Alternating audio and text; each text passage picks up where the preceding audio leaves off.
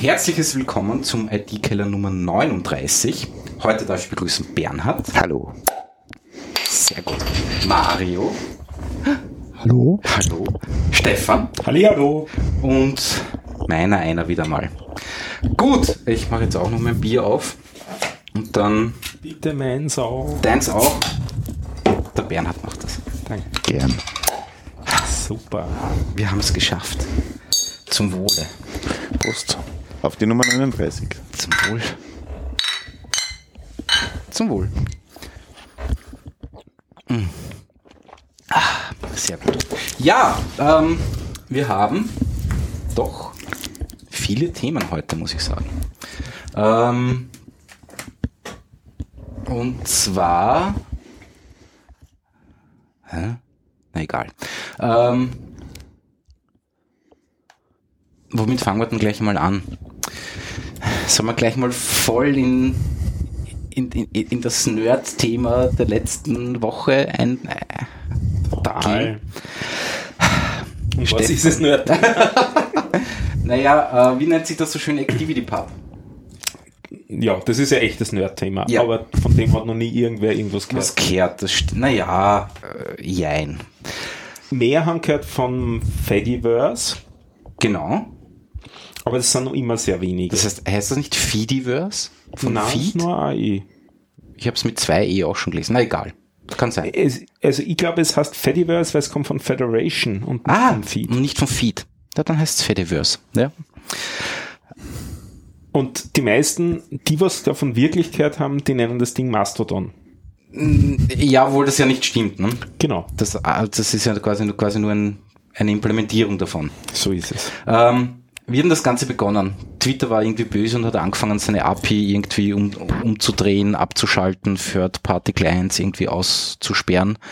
Äh, viele Leute sind sowieso schon seit langem unzufrieden äh, zum Thema, der Feed ist nicht mehr chronologisch geordnet.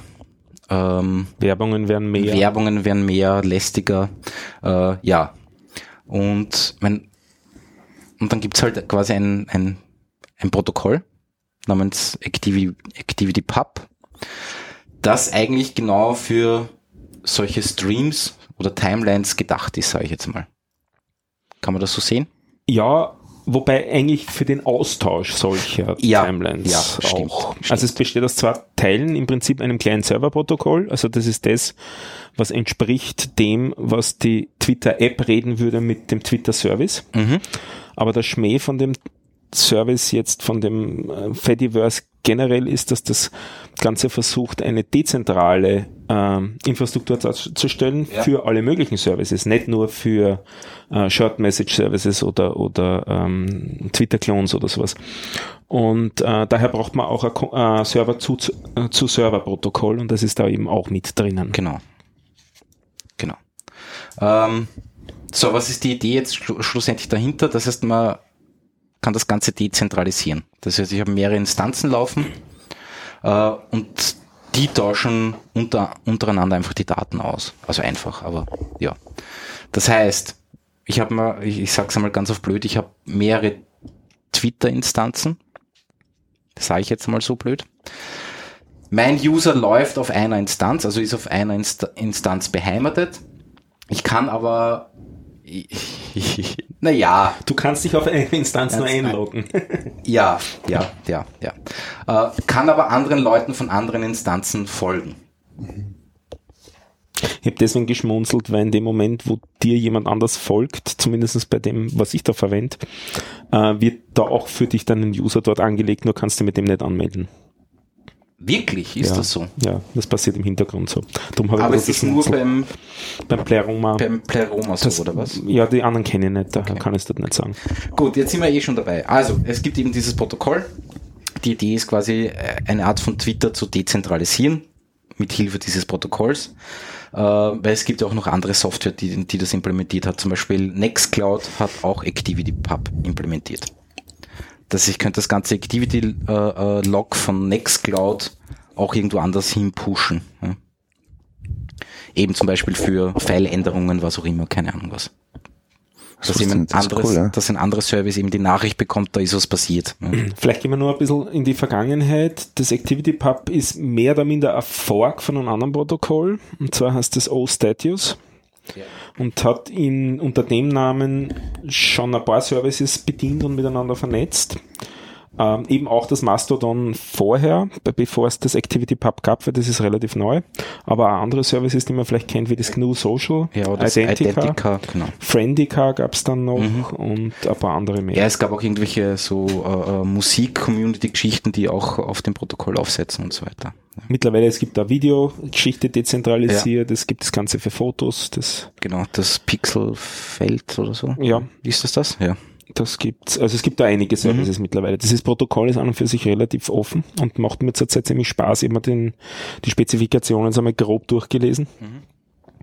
Und bin sehr getriggert, das selber zu implementieren für mein Panoptikum. Das ist so mein, Also was wäre da der konkrete Anwendungsfall? Also bisher ist der, der Haken an der ganzen Geschichte, also ich versuche ein bisschen ein soziales Netzwerk zu sein, aber ich bin natürlich komplett zentral auf diesem einen Server und wer da was liken will oder sonst irgendwie was also empfehlen will, muss einen Account sich äh, klicken und dann im Webinterface einsteigen und dann auf Like klicken. So wie es halt bei Twitter auch ist. So. Und jetzt wäre es halt hübsch, nachdem relativ viele Leute mittlerweile jetzt vorher Twitter, jetzt dann hoffentlich eben auch dieses äh, Mastodon bzw. Pleroma oder wie sie alle heißen verwenden, dort einen Account haben, könnten die dann den einzelnen Podcasts dort folgen und dort liken sozusagen, so. dass das Ganze nicht mehr über mein Webinterface laufen muss, sondern dass das sozusagen quasi automatisch passiert. Und wenn jemand eine Episode liked, wird sie automatisch bei mir mitgeliked. Cool. Mhm. Und genauso könnte man das sich überlegen, also dass man es nicht nur für Podcasts macht, solche Accounts, also mehr oder minder virtuellen, Ja. aber eben auch für die, für die Personas, also sind die Leute, die in den Podcasts auftreten. Also in dem Moment, wo du in einem Podcast dabei warst, über einen Feed eingemeldet bist, hast du äh, einen Account da drinnen angelegt und du kannst ihn dann sozusagen kapern, sprich übernehmen, indem du beweist, dass du einen Zugriff hast auf die E-Mail-Adresse, die in dem Feed drinnen steht und damit kannst du den verwenden und die Nachrichten, die dort hingehen, alle auch zentral dann dort lesen, wenn du willst. Weil das halt föderiert ist, kann man dann fröhlich dort lesen, egal ob der Account wirklich dort beheimatet ist oder woanders Anders. hinlinkt. Ja. ja. Also du musst deswegen nicht deine andere Identität irgendwo den Server aufgeben, du könntest dort eintragen und wieder zusammenführen. Oder du kannst ihm sagen, na, ich habe meinen eigenen Server nicht oder ich vertraue dem Panoptikum und lass das da drinnen laufen. Das ist so die wüste Idee, die ich hätte, aber das ist halt auch ein bisschen viel Implementierungsaufwand, ist mir bewusst geworden, wo ich das Protokoll wirklich durchgelesen habe, die Okay. Spezifikation. Also im Prinzip ist es nicht viel mehr als JSON-Nachrichten, die da ausgetauscht werden. Also es ist Plaintext und menschenlesbar, das Ganze. Aber es ist doch relativ sophisticated, was da alles abgeht. Weil es eben so Sachen implement es intrinsisch implementiert hast wie Likes und Follow und Unfollow und Block. All diese Sachen, die man auch von Twitter kennt. Ja. Das musst du halt auch implementieren, sonst bist du nicht kompatibel. Aber was ganz hübsch ist, erstens einmal ist das ein W3C-Standard. Also das ist nichts, was eine Firma wieder zudrehen könnte und sagen, nein, das machen wir jetzt nimmer. Das ist ein offener Standard. Und äh, man hat auch für diesen Standard gleich einen Tester implementiert. Also wenn du sagst, so, ich habe das jetzt implementiert, auf dem Server funktioniert das jetzt, dann kannst du ein Service, das sie äh, entwickelt haben, drauf loslassen und das sagt er dann, ja, ist kompatibel, ist nicht kompatibel. Okay. wenn es kompatibel ist, wird es gleich dort in der Tabelle aufgenommen und steht gleich, welche Sachen äh, erf- erfolgen, also funktionieren und welche nicht. Okay. Das ist recht hübsch. Das ist ähm, activitypub.rocks ist da die Ja, Webseite genau, ist die dazu. Webseite dazu. Ja. Ja. Und dort ist auch der Standard verlinkt. Der ist locker lesbar, also das überhaupt äh, um so Art Tutorial-Teil, das kann ich nur empfehlen, wer sich für das interessiert, wie das funktioniert. Wer keine Lust hat, da so viel zu lesen, äh, im Prinzip funktioniert fast wie E-Mail alles. Also wer Also- grob äh, Ahnung hat, wie E-Mail funktioniert, das ist so ähnlich. Ähnlich, Nur gibt es ja. noch eine öffentliche Zeitleiste. halt. Okay. Ja. Ähm, so, und jetzt gibt es da halt unterschiedliche Serverinstanzen, was auch immer, die halt dieses Protokoll implementiert haben. Eben dieses Mastodon, das habe ich jetzt bei mir mal testhalber installiert. Ich habe mich, Mit allem drum und dran. wie meinst du das? Elasticsearch für die Suche. Nein, Hm. habe ich nicht. Also das ist auch ganz lustig. Ich habe eine Ruby on Rails Vergangenheit. Das habe ich glaube ich da eher erzählt, wo ich wo ich da am Anfang einmal da war. Und das ist eben in, in Ruby on Rails entwickelt. Ja. Und das ist, also mittlerweile sage ich, das ist halt nicht genau das Framework, um sowas zu entwickeln, aber es funktioniert halt doch. Also, wie ich es gestern installiert habe, ähm, ich habe, glaube ich, weiß nicht, vor einem halben Jahr schon einmal mit, mit der Docker-Variante herumgespielt. Da braucht man quasi nichts installieren, das rennt mehr oder weniger eh vom Server. Jetzt habe ich es aber wirklich installiert auf, auf meinem Server. Ähm, und es fühlt sich beim Installieren ein bisschen an wie GitLab. ja. Du brauchst eine Postgres-Datenbank, du brauchst eine Redis, du hast dieses Ruby und Ruby on Rails, dieses ganze Rake-Zeugs, äh, du hast da Node.js laufen. Ja. Ähm, äh, es ist, äh, es, Ja, so hätte man das halt vor ein paar Jahren gemacht. und ihr kennt mich ja, ich sage ja immer Elixir und Phoenix Genau. und so weiter, also muss man das jetzt in Elixir und Phoenix schreiben und glücklicherweise muss ich das nicht, sondern es hat schon wer gemacht. Das ist ein äh, Entwickler, das war recht witzig, den habe ich am Anfang für einen Asiaten gehalten, in Wirklichkeit ist das ein Berliner. Der dritte, okay. in der Kommunikation hat sich das dann rausgestellt, wo er dann auf Ja. Deutsch geantwortet hat und so weiter. Er ist auch sehr zugänglich, das ist ein netter Typ. Der entwickelt eben dieses Pleroma, das ist jetzt seit März oder so verfügbar und das ist eben in Elixir und Phoenix geschrieben. Und du brauchst eben Postgres weiterhin als Datenbank, äh, du brauchst das Elixir, äh, damit brauchst du drunter die Erlang VM, aber das war's auch. Okay. Also keine extra Services. Und das Ding rennt im Großen und Ganzen auf einem Raspberry Pi. Also Also Das ist wäre möglich. sehr ressourcenschonend, das, Ja. das Teil. Ja. Mhm. Ich habe es jetzt laufen auf so einem Atom. Da gab es eine Zeit lang von HP so ganz billige Server, die so ist Schuhschachtelformat, da hast vier Festplatten noch eingestopft. Ja. Die haben Atom-Prozessoren gehabt, Dual-Core und ich meine, er hat 8 Gig RAM, aber sonst, also pfeift er im Prinzip bei allem und jedem aus dem letzten Loch, aber Pleroma, da zahlt er locker. Und da ist aber die Datenbank auch drauf. Da ist die was? Datenbank auch drauf, ja, ja. Okay. Das ist ganz klein alles. Also das Ding braucht äh, ungefähr 60 Megabyte für die an RAM für das Postgres, wenn es läuft, und ungefähr das gleiche noch einmal fürs Elixir und das war's. Okay, okay. Und dann ein Nginx noch davor hat man üblicherweise als Proxy. Wäre nicht unbedingt notwendig, aber ist ganz praktisch, weil damit hat man die Sachen erledigt mit dem äh, also locker zu, zu implementieren mit den Zertifikaten und so. Also mit SSL, also Ja. TLS und so. Also es wird davon ausgegangen, dass man das auch alles unter HTTPS macht. Und damit rennt es dann so mit am Anfang, also die leere Instanz rennt so mit 140, 150 Megabyte mehr als vorher, also sehr Okay. wenig. Ja, na, ich habe hab mir das Pleroma nicht angeschaut. ähm, ich muss auch sagen, ich bin immer noch sehr skeptisch. Also ich war damals schon skeptisch, wie ich, wie ich die Docker-Variante von Mastodon ausprobiert habe und habe mir gedacht, pff, keine Ahnung, brauche ich das wirklich? Ähm, ich bin mir immer noch nicht sicher, ob ich das brauche. Also ich lasse das jetzt mal tests Es ist einmal- laufen. Ja, auch die spannende Frage, ob man überhaupt eine eigene Instanz braucht. nicht? Natürlich, aber mir hat es halt interessiert. Wie sich Mich das natürlich an? auch. Ja. Und ähm, warum es jetzt ein bisschen durch die Medien oder durch die, die Twitteria vielleicht gegangen ist, ist, weil halt im letzten, in den letzten eineinhalb Wochen relativ viele sich Accounts geklickt haben. Mhm. Und zwar fast alle aus der deutschen Podcasterinnen-Szene auf der gleichen Instanz. Ja, nämlich auf, der Chaos Social, oder? Chaos.social, Ja. genau, das ist die, die äh, dem CCC nahestehend ist. Also es wird nicht offiziell von ihnen betrieben, sondern sind zwei äh, nette Leute, äh, die, die das in ihrer Freizeit mit ihren eigenen privaten Ressourcen machen und so weiter, auf ihrer eigenen Hardware. Und die machen das schon relativ lang, also ich glaube über zwei Jahre, rennt dort schon Mastodon. Die haben in den zwei Jahren 3000 User angesammelt auf ihre Instanz und dann innerhalb von 48 Stunden mehr als 1000 zusätzliche. Ja. Das sind jetzt über 4000, habe ich Dann waren es über 4000. Da ist ihnen ein bisschen der Reis gegangen, dass das jetzt zu schnell eskaliert, diese Anzahl. Daraufhin haben sie mal die Einladungen abgedreht. Also bisher hast du einfach eine Einladung weiterschicken können, wenn du einen Account gehabt hast. Das ist jetzt nicht mehr der Fall. Und jetzt schauen sie mal, wie sich das entwickelt, weil es ändert sich damit auch automatisch so ein bisschen das Klima. Wenn du auf einmal 1000 Leute dazu kriegst, vom einen Moment auf den anderen, dann ändert sich das soziale Verhalten von der ganzen Truppe ein bisschen. Und was auch ganz interessant war jetzt schon in den, in den letzten paar Tagen, jetzt bin ich halt da intensiver unterwegs und schaue mich um und so weiter, was so passiert. Und es war so der, äh, der Mythos, dort sind nur die netten Leute.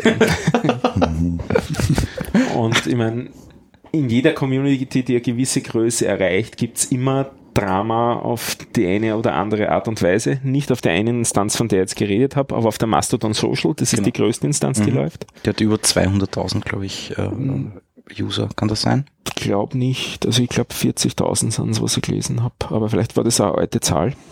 Ja, Ich habe eh geschaut letztens. Ich bin meine, es waren wahnsinnig viele. Mich würde es eigentlich fast wundern, wenn das so weit skalieren tät.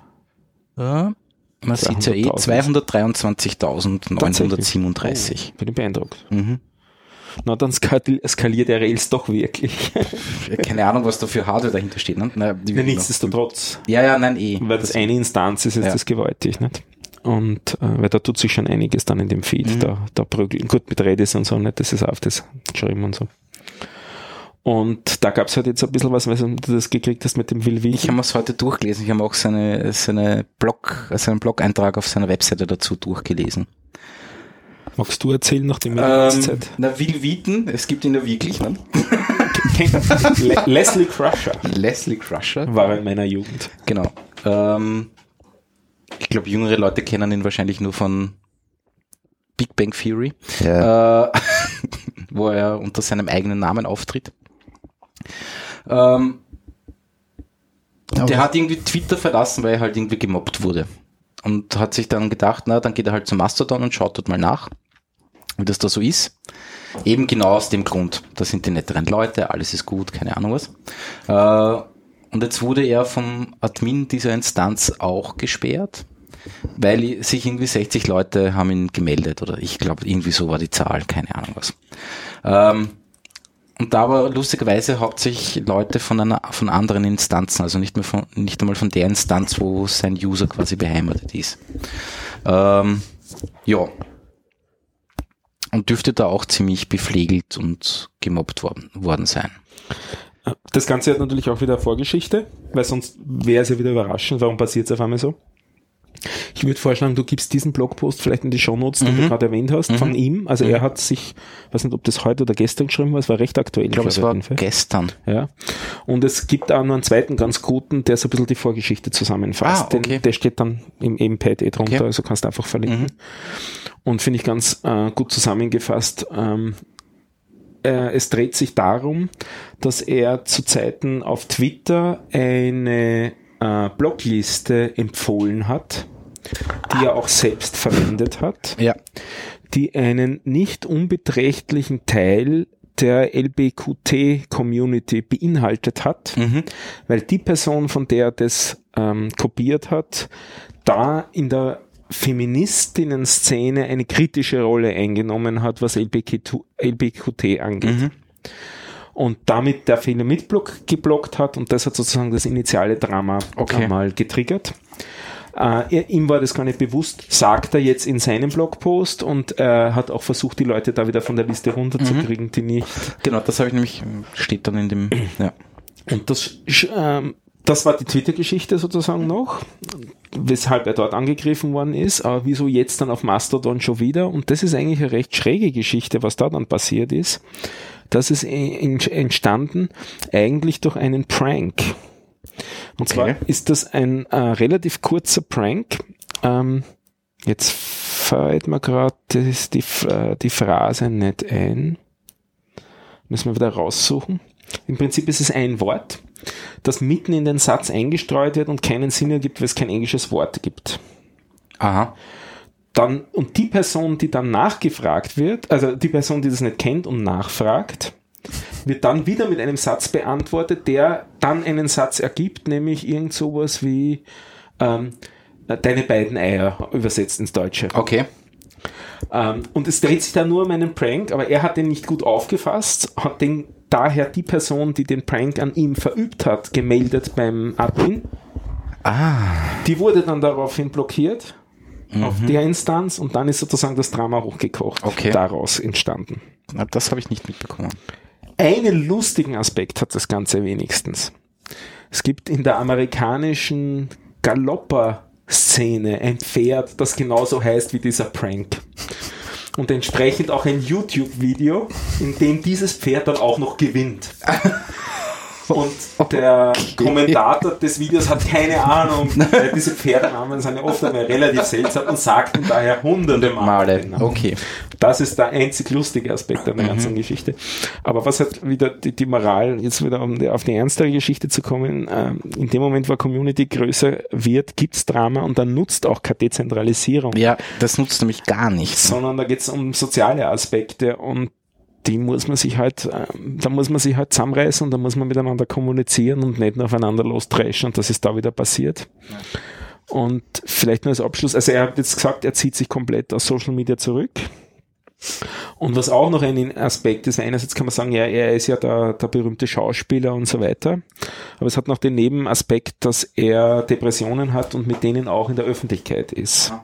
Also das ist wieder eine Sache mit, äh, wie eine, geht eine Minderheit oder eine benachteiligte Gru- Gruppe mit einer anderen Minderheit oder einer anderen benachteiligten Gruppe um. Mhm. Also auch wenn die dann gegen, einander, gegeneinander ausspielen, dann wird's halt auch schnell ruppig. Nicht? Ja, Das waren jetzt so die letzten zwei Tage und das, das ist jetzt so gerade die große Diskussion auf Mastodon gewesen, heute so und gestern.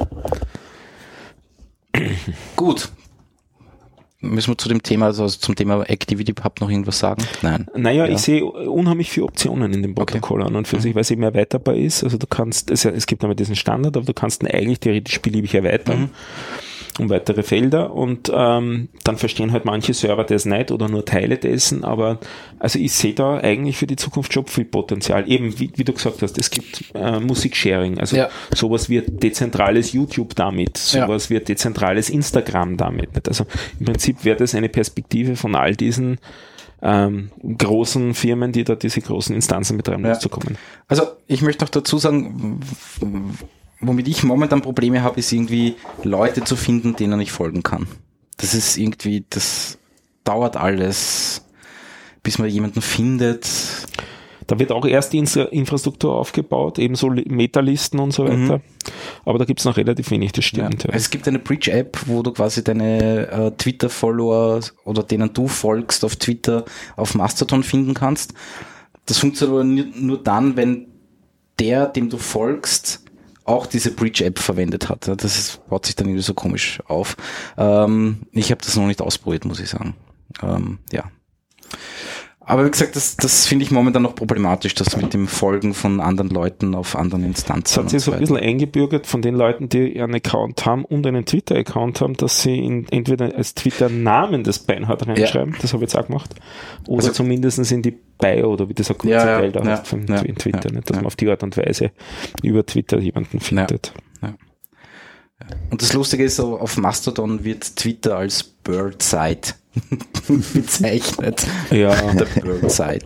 or the, the, the network that should not be named oder Ah, so. wie, nicht? ah, auch, Also so okay. Ja, na, so weit bin ich noch nicht eingedrungen. Ähm, ja. Gut. Ähm, Gibt es eigentlich Diaspora noch? gibt, Weil das ist die Frage, die an man sich, stellen muss. an, an sich ja. Das war ja auch so eine Idee, ne? quasi Facebook dezentralisieren. Ne? Ja. Ähm, an sich, ja.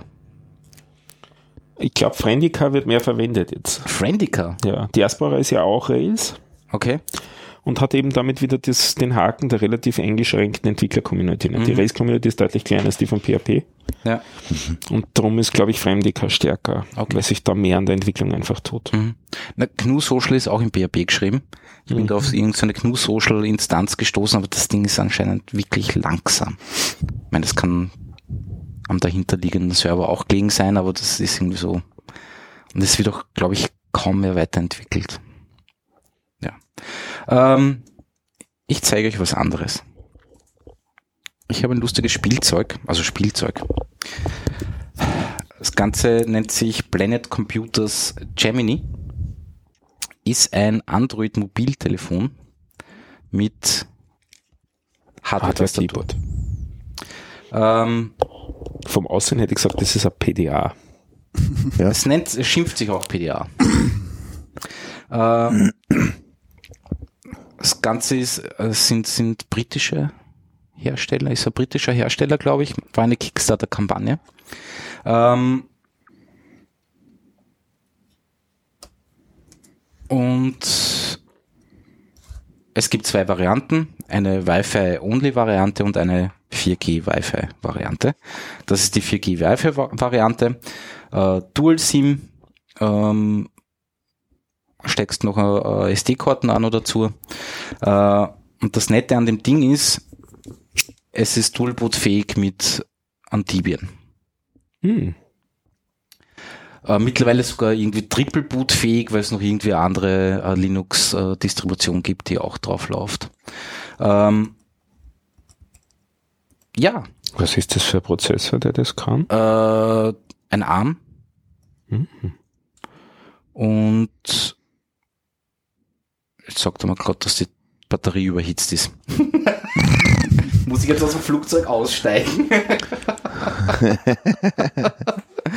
ähm, und es ist ein Android 7.1 drauf. Äh, sie haben dann lustige kleine Sachen wie ähm, so eine komische Taskleiste, wie man es von Windows oder von, von macOS kennt. Äh, man hat auch lustige äh, äh, ähm, äh, Tastaturkürzel. Du hast jetzt, glaube ich, noch nie auf den Schirm getippt. Ist das ein Touchscreen? Ist ein Touchscreen. Schon. Ist auch ein vollwertiges Telefon. Hm. Also ich kann anrufen, ich kann es auch zuklappen und kann, kann dann quasi per Sprachbefehl Befehl oder, äh, oder mit einer Taste abheben. Äh, und das Lustige ist, es hat eben auf beiden Seiten jeweils ein Mikro und auf beiden Seiten jeweils ein, an, an, an, an, äh, an Wie Lautsprecher. hält man das beim Telefonieren? Gelöst. So. Geschlossen. Ah, Ja. okay. Legt er nicht dann auf. Nein, nein, nein. Ich hätte irgendwie Angst. Äh, und da sitzt da auch, da, da blinkt jetzt eine LED und in Wahrheit sind es, ich weiß nicht, eins, zwei, drei, vier, fünf, sieben oder acht LEDs. Die kannst du auch frei konfigurieren, je nachdem. Also wenn zum Beispiel ein Anruf kommt, dann könnte man sagen, die LED soll jetzt blau leuchten. Also vielleicht sollte man nur sagen, das so heißt zuklappen. Ja, genau, zuklappen. Ähm, irgendwas wollte ich vorher noch sagen. Äh, ja, es hat, hat so lustige Shortcuts, die man halt von Windows kennt zum Beispiel oder ähm, dass ich habe da jetzt in Chrome offen und ich habe zum Beispiel eine Desktop-Taste, ne? wo ich halt quasi wieder auf den Homes Homescreen komme und, und, und, so, und so komische Sachen. Ähm, Naja, die hast du ja bei einem Android-Telefon auch. Home. ja, aber ich habe es halt hier auf der Tastatur. Das ist, also ich finde, es ist so ein Feeling, wie es ist ein echter Rechner. Ja. Und hast du jetzt Debian auch schon drauf, oder? Äh, nein, habe ich noch nicht ausprobiert. Weil das wäre das perfekte Pico 8 Device eigentlich. Stimmt. Mhm. Das müsste Mit man, Hardware-Tastatur das müsste man mal ausprobieren. Können wir Das einzige Problem ist, es ist einfach schweineteuer. Oh, oh, okay, dann warten. Wie viel RAM? Ähm, Manierlich? 4 Gigabyte, glaube ich. Oh, super. Müsste ich. Das ist mein nächster Developer-Rechner. Ich, ich hoffe, ich lüge jetzt nicht. Ich schaue sicherheitshalber nach, aber ich glaube, es sind vier. Äh, schauen wir. Äh, 4 Gigabyte, genau. Naja, Äh, intern hat er von Haus aus 64 Gigabyte hm. und ich habe jetzt noch 128 Gigabyte SD-Karten drinnen. Und ja, Fisch. es ist ganz nett. Ähm, Ist das ein Quad-Core? es ist ein Octa-Core. Wow. Nein, äh, zweimal Cortex A72 bei- mit 2,6 Gigahertz, viermal Cortex A53 mit 2 Gigahertz und viermal Cortex A53 mit 1,6 Gigahertz. Also ein Deka-Core. Das werde ich nie verstehen, weil dann das Betriebssystem weiß, wie es das verwenden soll. Ich habe auch keine Ahnung, frag mich nicht. Und kostet 2000 Euro. Oder? Ähm, fast. Na, äh, 600 Pfund. Okay. Die 4G-Variante. Die Wi-Fi Only kostet 500, also 499. Das ist jetzt nicht so schlimm. Ich finde das schon ziemlich gesalzen. Ich meine, gut, ein iPhone 10 oder sowas ist teurer. Ja, gut. Ähm, Aber du hast keine Hardware-Tastatur. ja, ja, eh. Und Und wirkt okay jetzt so vom, äh, von der Verarbeitung? absolut, äh, finde ich schon. Also noch keine Taste verloren oder Nein, gar nicht. Die Space und die Enter-Taste, da die so groß sind, drückt man die manchmal am, am, am falschen Punkt und dann passiert nichts. Das ist mir Ja. schon aufgefallen. Ja. Also da haben es noch irgendwie, aber alle anderen Tasten sind wirklich in Ordnung. Schaut's mal an. Also es ist mehr oder weniger eine vollwertige Tastatur. Ich habe ein bisschen gebraucht, ich habe da jetzt eine amerikanische Tastatur äh, und habe dann ein bisschen gebraucht, um äh? Kannst du ja umstellen.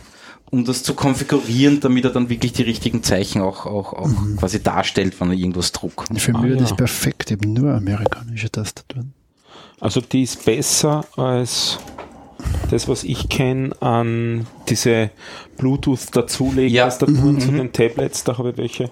Ich meine, zehn Finger stütz mit meinen nicht. Pranken. Nein, ist auch mir zu klein. Also Definitiv. zehn Finger geht nicht, Ja. aber Ich benutze maximal immer nur vier. Also. Nein, schaut echt nett aus. Ja, ja, und das Tastaturlayout ist ein bisschen non-standard, was alles außer den Buchstaben angeht. ja, ja. Okay. Also da muss man ein bisschen rumsuchen. Ja. Das ist Also alles gesagt, da so. es, Stimmt, ja. es gibt es gibt eine deutsche Tastatur, es gibt eine UK-Tastatur lustigerweise, es gibt die äh, die englische, ah, die die amerikanische äh, und ich glaube, man kann sich noch ein paar andere auch aussuchen. Die hat sogar einen Druckpunkt. Ja, nein, also die Tastatur an sich ist wirklich in Ordnung. Das ist um, um eine Klasse besser als das, was ich habe an, an, an extra mechanischen Mhm. Tastaturen. Also mechanisch ist die nicht, aber Bernhard, glaube ich, kennt sie. Magst du noch mal schauen? Danke. Äh, nein, prinzipiell bin ich ziemlich begeistert. hm, Ähm, ich habe es auch schon verwendet, irgendwie Server administrieren bei SSH und so, das funktioniert alles pipi-fein. Mit 2 Zoll Größe hätte ich das gerne, dann war es mein Laptop, glaube ich. Ja. Also so eine Reise. Ja, ja. Na, für mich ist es irgendwie so, geschwind unterwegs, geschwind äh, irgendwas machen, E-Mails beantworten, ist einfach hundertmal angenehmer als auf dieser depperten Touch-Tastatur. Mhm. Auf ein lustiges Ding bin ich noch gestoßen, äh, das hat jetzt aber mit dem Device an sich nichts zu tun. Die, also ich habe es jetzt eingestellt, dass er halt quasi auch in den Porträtmodus geht. Ja. Ähm, wenn du die Tastatur ausklappt hast, also was schreiben willst, brauchst du das eh nicht. Ja. Das Lustige ist, diese depperte Google-Kalender-App, die da quasi standardmäßig mitkommt, wenn du im Landscape-Modus bist, siehst du immer nur die Wochenansicht. Du kannst das auch nicht ändern. Mhm. Wenn du dann im Porträtmodus bist, hast du dann auf einmal ein Menü, also ein Menü-Button, wo du quasi die Ansicht ändern kannst, dann macht er das dann auch. Kaum gehst du wieder in den Landscape-Modus, zeigt er da wieder nur die Woche an. Ist zum Deppert werden. Ja. Ja, da gibt es ein paar Merkwürdigkeiten rund um Also, Landscape und Porträt. ja. Bin ich letztens auf was gestoßen. Also ich habe es eigentlich gelockt auf, auf Porträt. Ähm, das wird überschrieben von Video-Apps immer wieder. Das finde ich ganz vernünftig, wenn ich in Ja. Fullscreen gehe. Ja. Aber das Lustige ist oft, wenn ich aus dem Fullscreen zurückgehe, ist dann plötzlich die App, aus der ich gekommen bin, auch in dem Auch- anderen. Okay, auch, also auch in Landscape. Auch in. Landscape Mhm. plötzlich. Ja. Obwohl es eigentlich gelockt wäre. Also da kann man es überschreiben. Ja, also ich bin im Großen und Ganzen sehr begeistert. Äh, sie hat das Ding hat eine Kamera und zwar nur eine, eine, eine, eine dich anschauende Kamera. Hm. Also so in dem im zugeklappten Zustand kann ich kein Foto machen. Gut, das ist jetzt auch nicht so richtig das. Brauche ich auch Laptop-alike nicht. halt, ne? Was? Ja. Laptop-alike. Genau, Laptop-alike. Mhm. Ja, ja. Ah, Ich wollte es nur sagen. Ja. Aber ansonsten, das Lustige ist, um das Ding aufzumachen, hast du ähm, über die gesamte Länge gehendes komisches Metallteil, das mit ich weiß nicht wie vielen Zapfen da reinfährt und dann kannst du das aufhebeln. das ist ein bisschen brutal. Also mit nur mit Händen bekommst du das Ding nicht auf. Musst reinbeißen oder? Nein, du brauchst eben diesen komischen Hebel, der dabei ist. Dann fährst Aha. du hier in den Spalt, also das ist so ein Spalt, die, über die gesamte Längsseite. Dann fährst du mit diesem Werkzeug, das mitkommt, rein und hebelst quasi diesen Deckel auf.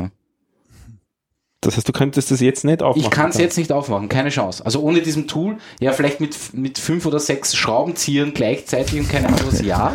Und den, den Hebel kann man nicht da irgendwie einstecken oder so in das, Nein, das also wie so ein Nein. Stift oder so. nein.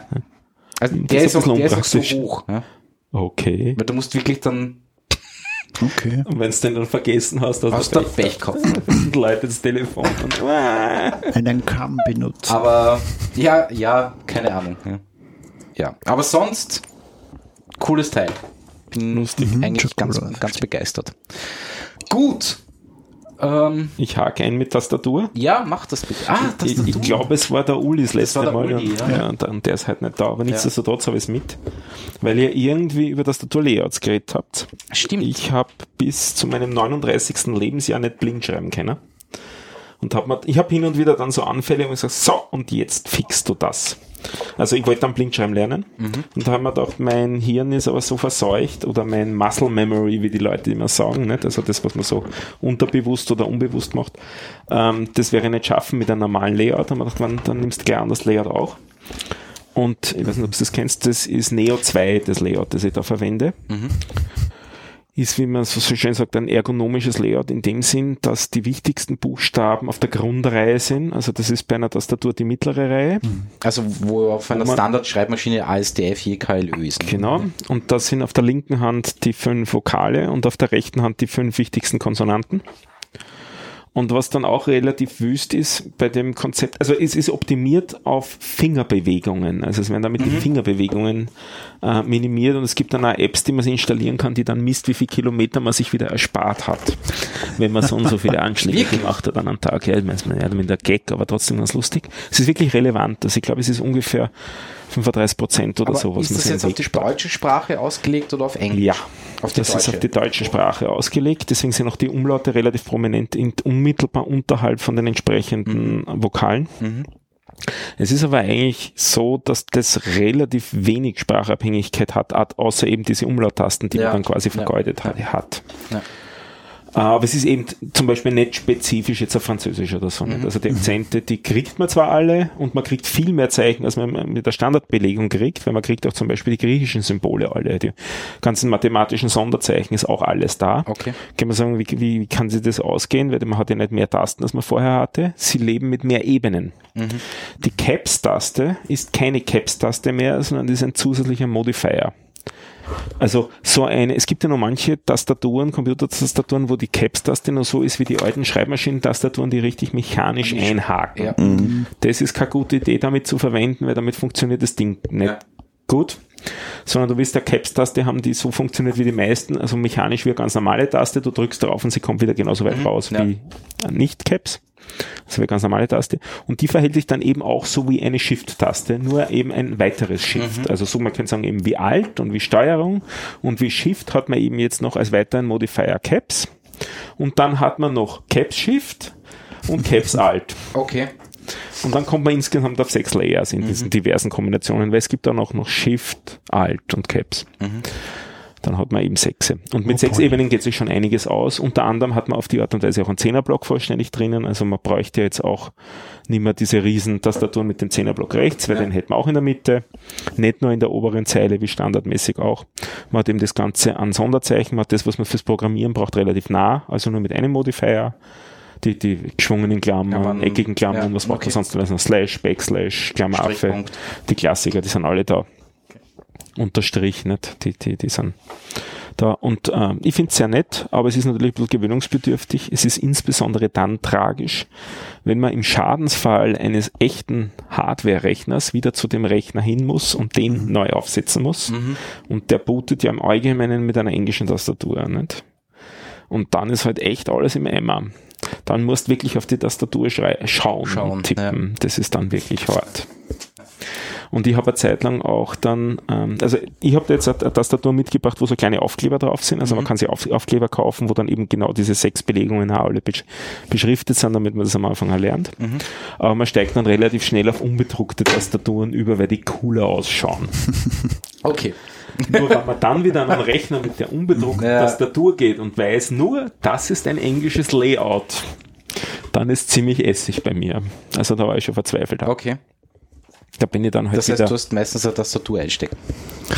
und das nutzt du beim Neuaufsetzen auch nichts. Ja, stimmt, weil. Äh, ja. Aber ich arbeite relativ wenig an fremden Rechnern, okay. so gesehen ist kein Problem. Oder ich übernehme dann halt den Rechner von meinem Rechner aus mit irgendeinem Remote-Tool. Ja, ja, okay. Also in dem Moment, wo du dann SSH-Server am Laufen hast, bin ich bei SSH ja, drauf, ja. nehme dann nicht anders mehr.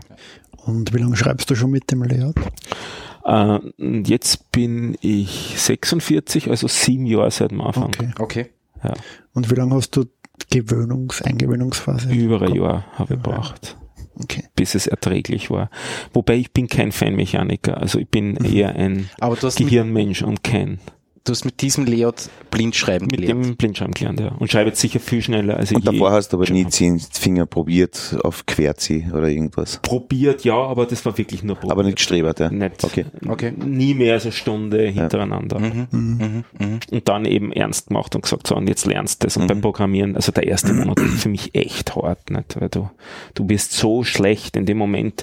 Dein Gehirn muss, also du, äh, auch wenn du nicht zehn Finger schreibst, schreibst du in so einem Halbmodus, du suchst zwar die Tasten irgendwie noch optisch, aber eigentlich weißt du, wo sie sind und eigentlich machst du nur mehr so das letzte Zielen dann hin, quasi. Und daher denkst du doch die meiste Zeit über das nach, was du eigentlich tun willst. Ja. Aber in dem Moment, wo du gerade ein neues Layout lernst, ist das Gehirn ziemlich beschäftigt mit dem gerade Layout lernen und die eigentliche Arbeit tritt dann in den Hintergrund. Du tust dir dann echt schwer, Mails zu schreiben. Also ich habe eine Woche de facto keine Mail geschrieben, dass ich nicht habe schreiben müssen, weil es furchtbar war, Mails zu schreiben. Nicht? Und dann habe ich mit so, ein, so einer Spiel-App, da hat es eine Autorenn-App, gibt's da äh, Type Racer. Das kann ich empfehlen, das ist ganz lustig. Äh, da tritt man gegen andere an äh, und man, man, also, man hupft pixelweise immer weiter vor mit seinem Auto, wenn man eine Taste richtig trifft. Okay. Und wenn man Taste nicht trifft, dann macht's Bäb, das Auto fährt nicht weiter und man muss die Taste noch einmal richtig tippen. Also wenn man schon weiter getippt hat, muss man wieder mit dem Del zurück Okay. und dann wieder nach vorn weiter und dann den wieder einholen und sie, sie lassen dich zuerst antreten nur gegen Computergegner und in dem Moment, wo du ein bisschen was hast, wo du sozusagen Menschen hast, die ähnlich schlecht sind wie du, trittst du auch gegen die Menschen an. okay. Und dann wird das Ganze lustiger. Interessant. Ja. Und so habe ich dann eine Zeit lang wirklich geübt, habe mich hingesetzt wirklich jeden Tag eine Stunde getippt und dann ist langsam geworden. Ja. Ja. Aber jetzt mittlerweile, also grundsätzlich würde ich sagen, das gehört in die Schulen als, als Gegenstand, so, ich weiß nicht, nicht ein Jahr oder so vielleicht, weil Kinder lernen ja schneller. Aber so am Anfang, zehn, also Blindschreiben gehört gelernt. In der Berufsschule haben wir ganz normal ein Jahr lang Maschinenschreibunterricht Ja, super. gehabt, ums blind, ums blind Ja. zu können dann. Wobei das Also ist ja jetzt viel mehr. ein ja- Schuljahr, wie gesagt, Berufsschule, ja, ist halt noch Ja. sozusagen im Vergleich zum, zur normalen Schule ist das nur ein Fünftel der Zeit, ne? also das Schuljahr. Und Berufsschule hast du schon 15 aufwärts, ne? genau. Und das, je früher, desto schneller lernst, das gehört in der Volksschule gemacht. Das, die müssen Blindschreiben können. Ja, aber Scheiß auf das- schön schreiben. Das Problem ist, die müssen jetzt einmal die Buchstaben lernen. Der Das stimmt. Das ist natürlich stimmt. auch ein Punkt. Aber das kann man ja gleich dabei ne? lernen. ja, Ist nicht naja. falsch, ist nicht ganz falsch. Dass ne? man das Alphabet nicht alphabetisch aufschreibt, sondern, Sondern- in der Tastaturlayout. Sag mal das Alphabet auf. Q, W, I, Genau. R, Z, Ü. Ja, eine elternverwaltete Schule gründen und das durchsetzen Genau. und fertig. Stimmt. Da gibt es übrigens eine Urban Legend, warum die Tasten so angeordnet sind, wie sie angeordnet sind. Du hast, glaube ich, gesagt, wegen, damit die mechanisch nicht interlocken, wenn man welche tippt. Also, Das glaube ich, das ist zumindest eine Kenntnis, die mir ja, letzte. ja. Und äh, also angeblich ist es so, die obere Reihe beinhaltet genau die Buchstaben für das amerikanische Wort Typewriter. Damit der erste Schreibmaschinenvertreter, dass der nicht Schreibmaschinen schreiben konnte, weil es war ja die erste Schreibmaschine, Typewriter schreiben kann. Typewriter cool, elegant schreiben kann, waren die alle auf einer Linie. Okay. Der deutsche Vertreter so. Verdammt.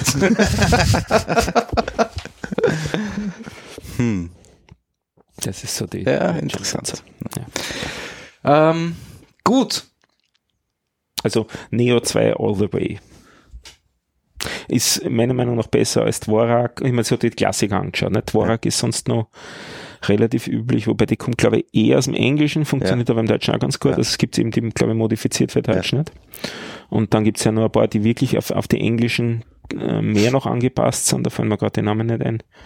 Insbesondere jetzt rund um diese Szene mit den mechanischen Tastaturen hat sich da einiges ausgeprägt. Nicht? Also es gibt ja relativ viel so Selbstbautastaturen jetzt mit und, und Bausätze, die dann aus zwei Teilen bestehen, damit man die Hände nicht so eng zusammenhalten muss. Ja, mit sowas habe ich nie umgehen können. Das Das, sind diese Microsoft Ergonomic Microsoft Ergonomic irgendwas. Horror genau. schlecht. Ja. Oh boy. Also, pff, Vor allem F5 ist links. Alter. Ja, eh. Passt schon. ja, schwierig. Für mich ist das ein Krampf. Ähm, gut, was anderes. Ich meine, du hast eh schon kurz. Es gibt ein lustiges Kick Kickstarter-Projekt, das, glaube ich, aber schon gefundet ist. Für ein, Ja, wahrscheinlich. ich, ich glaube schon, ja, Für ein holographisches Display. Ja, Looking Glass, ne? Genau, Looking Glass. Ähm, wer auch immer es braucht, das weiß ich jetzt nicht, ob man das Naja. wirklich braucht. Die Werbung. Ähm, Mm, ja, weiß ich, also es wird ja Voxatron mitgeliefert. genau, äh, da, da wollte ich jetzt eben, Das ist meiner Meinung nach einer der besten Anwendungsfälle für dieses ja, Ding. das stimmt schon. Also Voxatron ist diese, diese ähm, äh, Voxel Engine, Genau. Die Diese Voxel Fantasy-Konsole kann man sagen, genau. Genau. Ähm, das hier, ist das Pico 8 Pico basierend? 8 ist das Tochterprodukt von Ah, dem Voxel. okay, genau. okay, das Tochterprodukt. Oder sagt man das so? Ja, ich glaube schon. Ja, oder Schwester. sein. Oder Schwester, ja, was auch immer. Abkömmling, ja, keine Ahnung. Ja, ja. Ähm, und das habe ich eben, eben interessant gefunden, dass Mhm. eben dieses Voxatron da, da, da mitkommt. Ist es ähm, Holographie Lookalike oder ist es Holographie? Das kann ich dir so nicht Es sind, sagen. glaube ich, es sind die verschiedene Ebenen. Ich glaube 64 Schichten oder so, Ah, die okay. irgendwie wohl sind. Also es, es nennt sich volumetrisches Display. Ja. Also, Aber du kannst halt wirklich schön 3D-Ebenen damit, damit, Genau. damit anzeigen. Ja. Und halt dieses Voxatron ist es halt ist, 3D Voxel Engine und damit kannst du eben halt äh, äh, Tiefe erzeugen. genau. Also es ist sind wie ein Aquarium, ja. Ja. 64 Displays hintereinander geschalten. Wie es genau funktioniert, weiß ich ehrlich gesagt nicht. Stell mir den Stromverbrauch hoch vor. Wieso mit LED? Ja, aber irgendwas? viele, ne? Und die Wärme kriegst du nicht los, weil du nach vorne und nach hinten andere Picken hast. Ich glaube, Spannend. Ja, Ja. also prinzipiell ein int- interessantes Ding, ist aber auch relativ teuer gewesen, was ich gesehen habe. ja, ich glaube, das kleine 600 und Ja. das große, 2000 oder sowas? War da kein, ja. ja, oder irgendwie sowas in die, Irgendwas in die. Richtung, Oder ja. 900 und 2000, ich irgendwie sowas. Es war relativ teuer. gemerkt. Aber ich bin ja öfters bei dem Game Dev Meetup, Mhm. der Wiener Game Dev Meetup, was du das genau hast. Öfters ab und zu. Und einer der beiden Veranstalter hat eins gekauft. Also Ah. es wird in Wien bald, oder bald, es wird in Wien eins geben. Eins geben. und ich okay. werde hingehen und werde mir das anschauen, ja. auf alle Fälle. Ja, ja, ja, ja. Mhm. Ja, nein, prinzipiell interessantes Projekt. Mhm. Voxatron.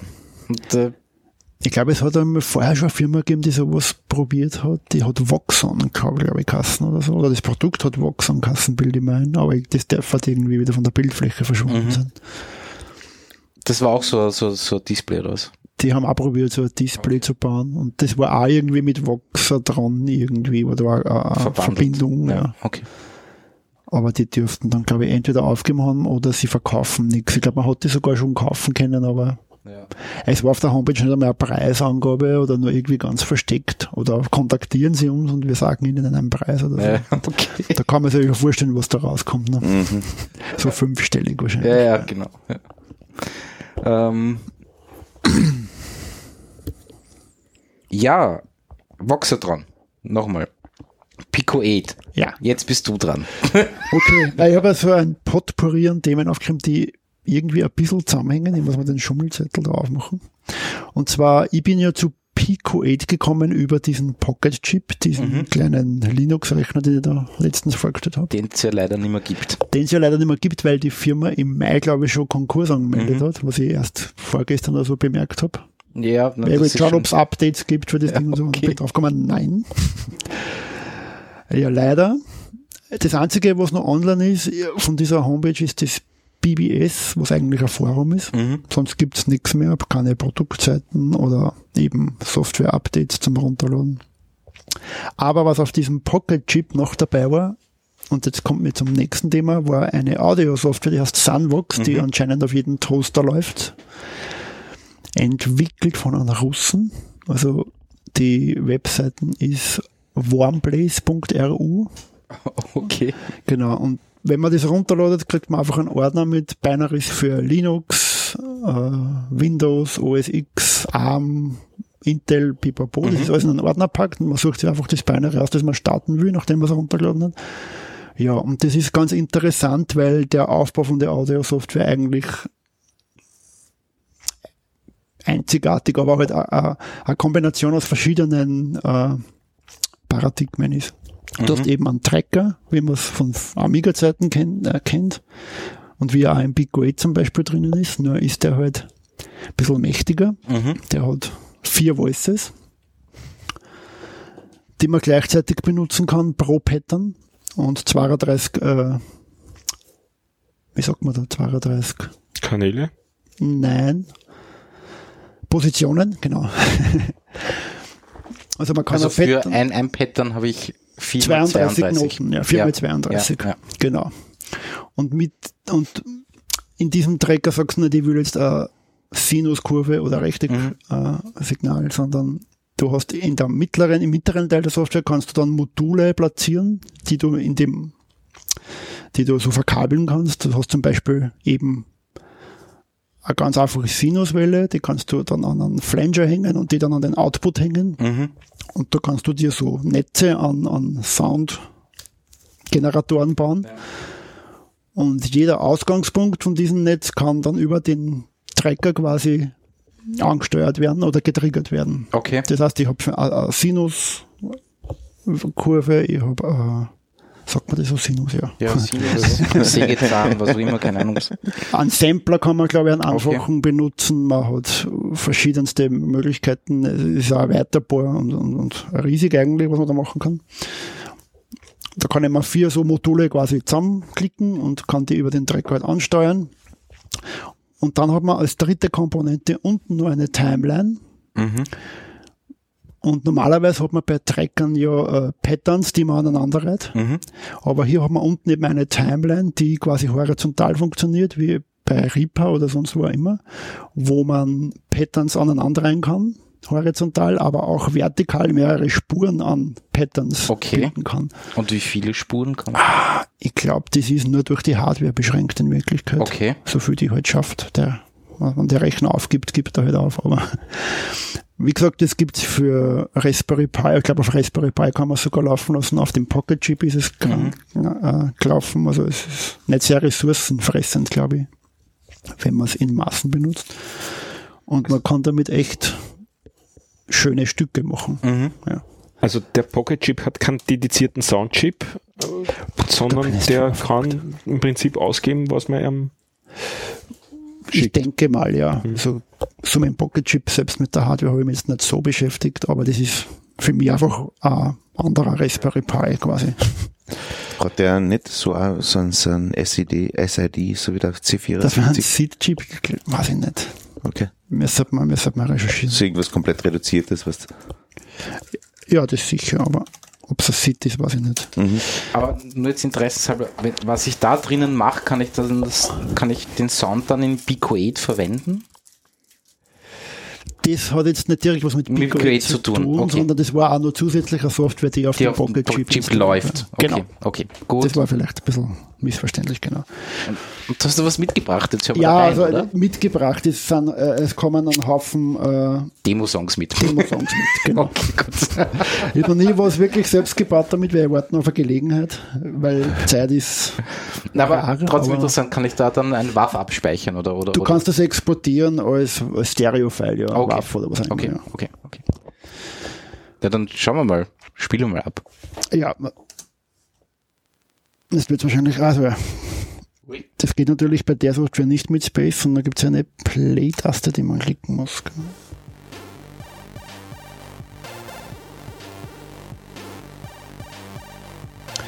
Ja. Ja, super 80er ja Musik. Ja, ja. Also so Giannis ist Ja, das. na, die Nummer hast auch 8-Bit irgendwas. Okay. Ja. 8-Bit. Ähm, Stopp da. Oh. Oh, Ja, die Fehler. Effekte klingen aus, wenn man auf Stopp drückt. Okay. Das heißt, eh korrekte. ja. Und ja, wie gesagt, das sind diese Module. Mal das kurz. Es klingt noch ein Seed. Ja, es klingt sehr danach. Also es gibt Generatoren, Flanger, Distortion, die kann man halt alle verketten bis zum Output und dann halt am Cool. Ende über den Tracker ansteuern und das ist das ganze Geheimnis dahinter und die Patterns dann unten auf einer Timeline platzieren in mehreren Spuren. Ja. Ist gratis, Cool. ja. Und der Typ macht dann nur so einen Haufen so Mini-Audioprogramme für iOS und Android und ja, die kann man sich auch anschauen, wenn es einen interessiert. Warmplace RU ist die Adresse. OnePlace. Ne, wir geben es dann eh in die Shownotes. Noch ein Demo. Cool. Noch ein Ja, Demo. ich also kann- noch ein ja. Demo, ja. Mal schauen. Da gibt es so viele, es ist echt. Ah, schauen wir mal. Ich glaube, die sind alle sehr ähnlich. Was, was klingt denn gut? Silence of Artifacts vielleicht. Hm? 49k, das kann nicht verkehrt sein. Schauen wir mal. Was, da habe ich mich gleich verklickt. Silence of da ist es. Tschuck. Also mir taugen solche Sachen irgendwie.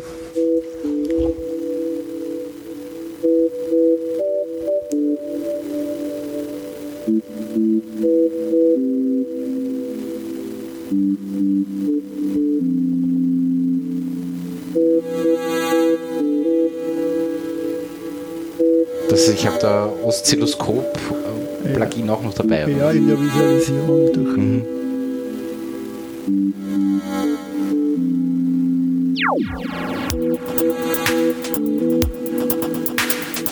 Das kann das nicht mehr. Na, Na, das ist weit über den Zip-Pass. Irgendwie, wenn man sich in Foren ein bisschen erkundigt oder googelt, findet man auch so ganze Sample-Libraries, die von der Sandbox Community anscheinend benutzt werden. okay, Kann man sich herunterladen. cool. Das muss man echt einmal anschauen. Muss man sowieso so viel anschauen. Ja, ja, es hört nicht auf. Ja, Ich soll das Digital auf 8-Bit umrüsten. ja genau. 8-Bit MIDI-Gitarre. Ja, mal medi- na, mechanisch umrüsten, dass sich das Mechanisch. zusammenbringt. Ne? Da hat es ja mal diese Roboter-Band gegeben, oder? Auf Ja, YouTube, genau. Genau, ja. Ja, stimmt. Ja. Sehr schön, sehr schön, sehr schön. Ähm, Ihr habt mir wieder dazu gebracht, dem Wintergattern wieder weiter zu folgen. Ei, ja. Der ah, bringt weiterhin brav jede Woche äh, ein Video raus Mhm. und hat ziemlich viel Fortschritte gemacht im letzten Monat. wirklich? Okay. Yep, hat mir viel Spaß gemacht. Jetzt Ja. haben wir die, fast alle alten Videos angeschaut. Der, der Hund ist ein Tüftler. Das ist unglaublich. Ja, der ist schon lustig. Jetzt hat er Projektmanagement aufgezogen von dem Ganzen, beziehungsweise aufziehen lassen von einem, den er angeheuert hat. Und jetzt haben sie alles katalogisiert und so. Jetzt gibt's alles in Schritten, ganz genau so ein äh, Projektablaufplan haben sie gemacht mit, ich glaube, zweieinhalbtausend Schritten oder so, die sie jetzt noch haben. Und als Gag haben sie dann gemacht, das Frühstück ist jetzt auch im Projektablaufplan, wie es ist Müsli zusammenmischt. Was? so. Nein, echt? Ja, ist nicht Gag, aber äh, jetzt, jetzt hält er sich halt an diesem Plan, jetzt fühlt er sich viel entspannter, weil jetzt hat er sozusagen einen Überblick, wie weit er ist und in den einem Modul war er jetzt bei 40 Prozent, dann hat er uns was zusammengebaut in einem Video und dann war er ein paar Prozent weiter und so weiter. Okay. Also jetzt, äh, jetzt hat er das alles sauber und im Regal links jetzt zusammen in Sackerl und so weiter, die Teile. Also jetzt geht er das sozusagen ein bisschen mehr systematisch an, das Ganze, um, um, um ein Gefühl der Kontrolle wieder über das Projekt zu kriegen. Was wirklich schön wäre, wäre, wenn die Leute von Wintergattern sich die mit diesem, wie heißt der, Theo Jansen zusammentun vom Strandbeast.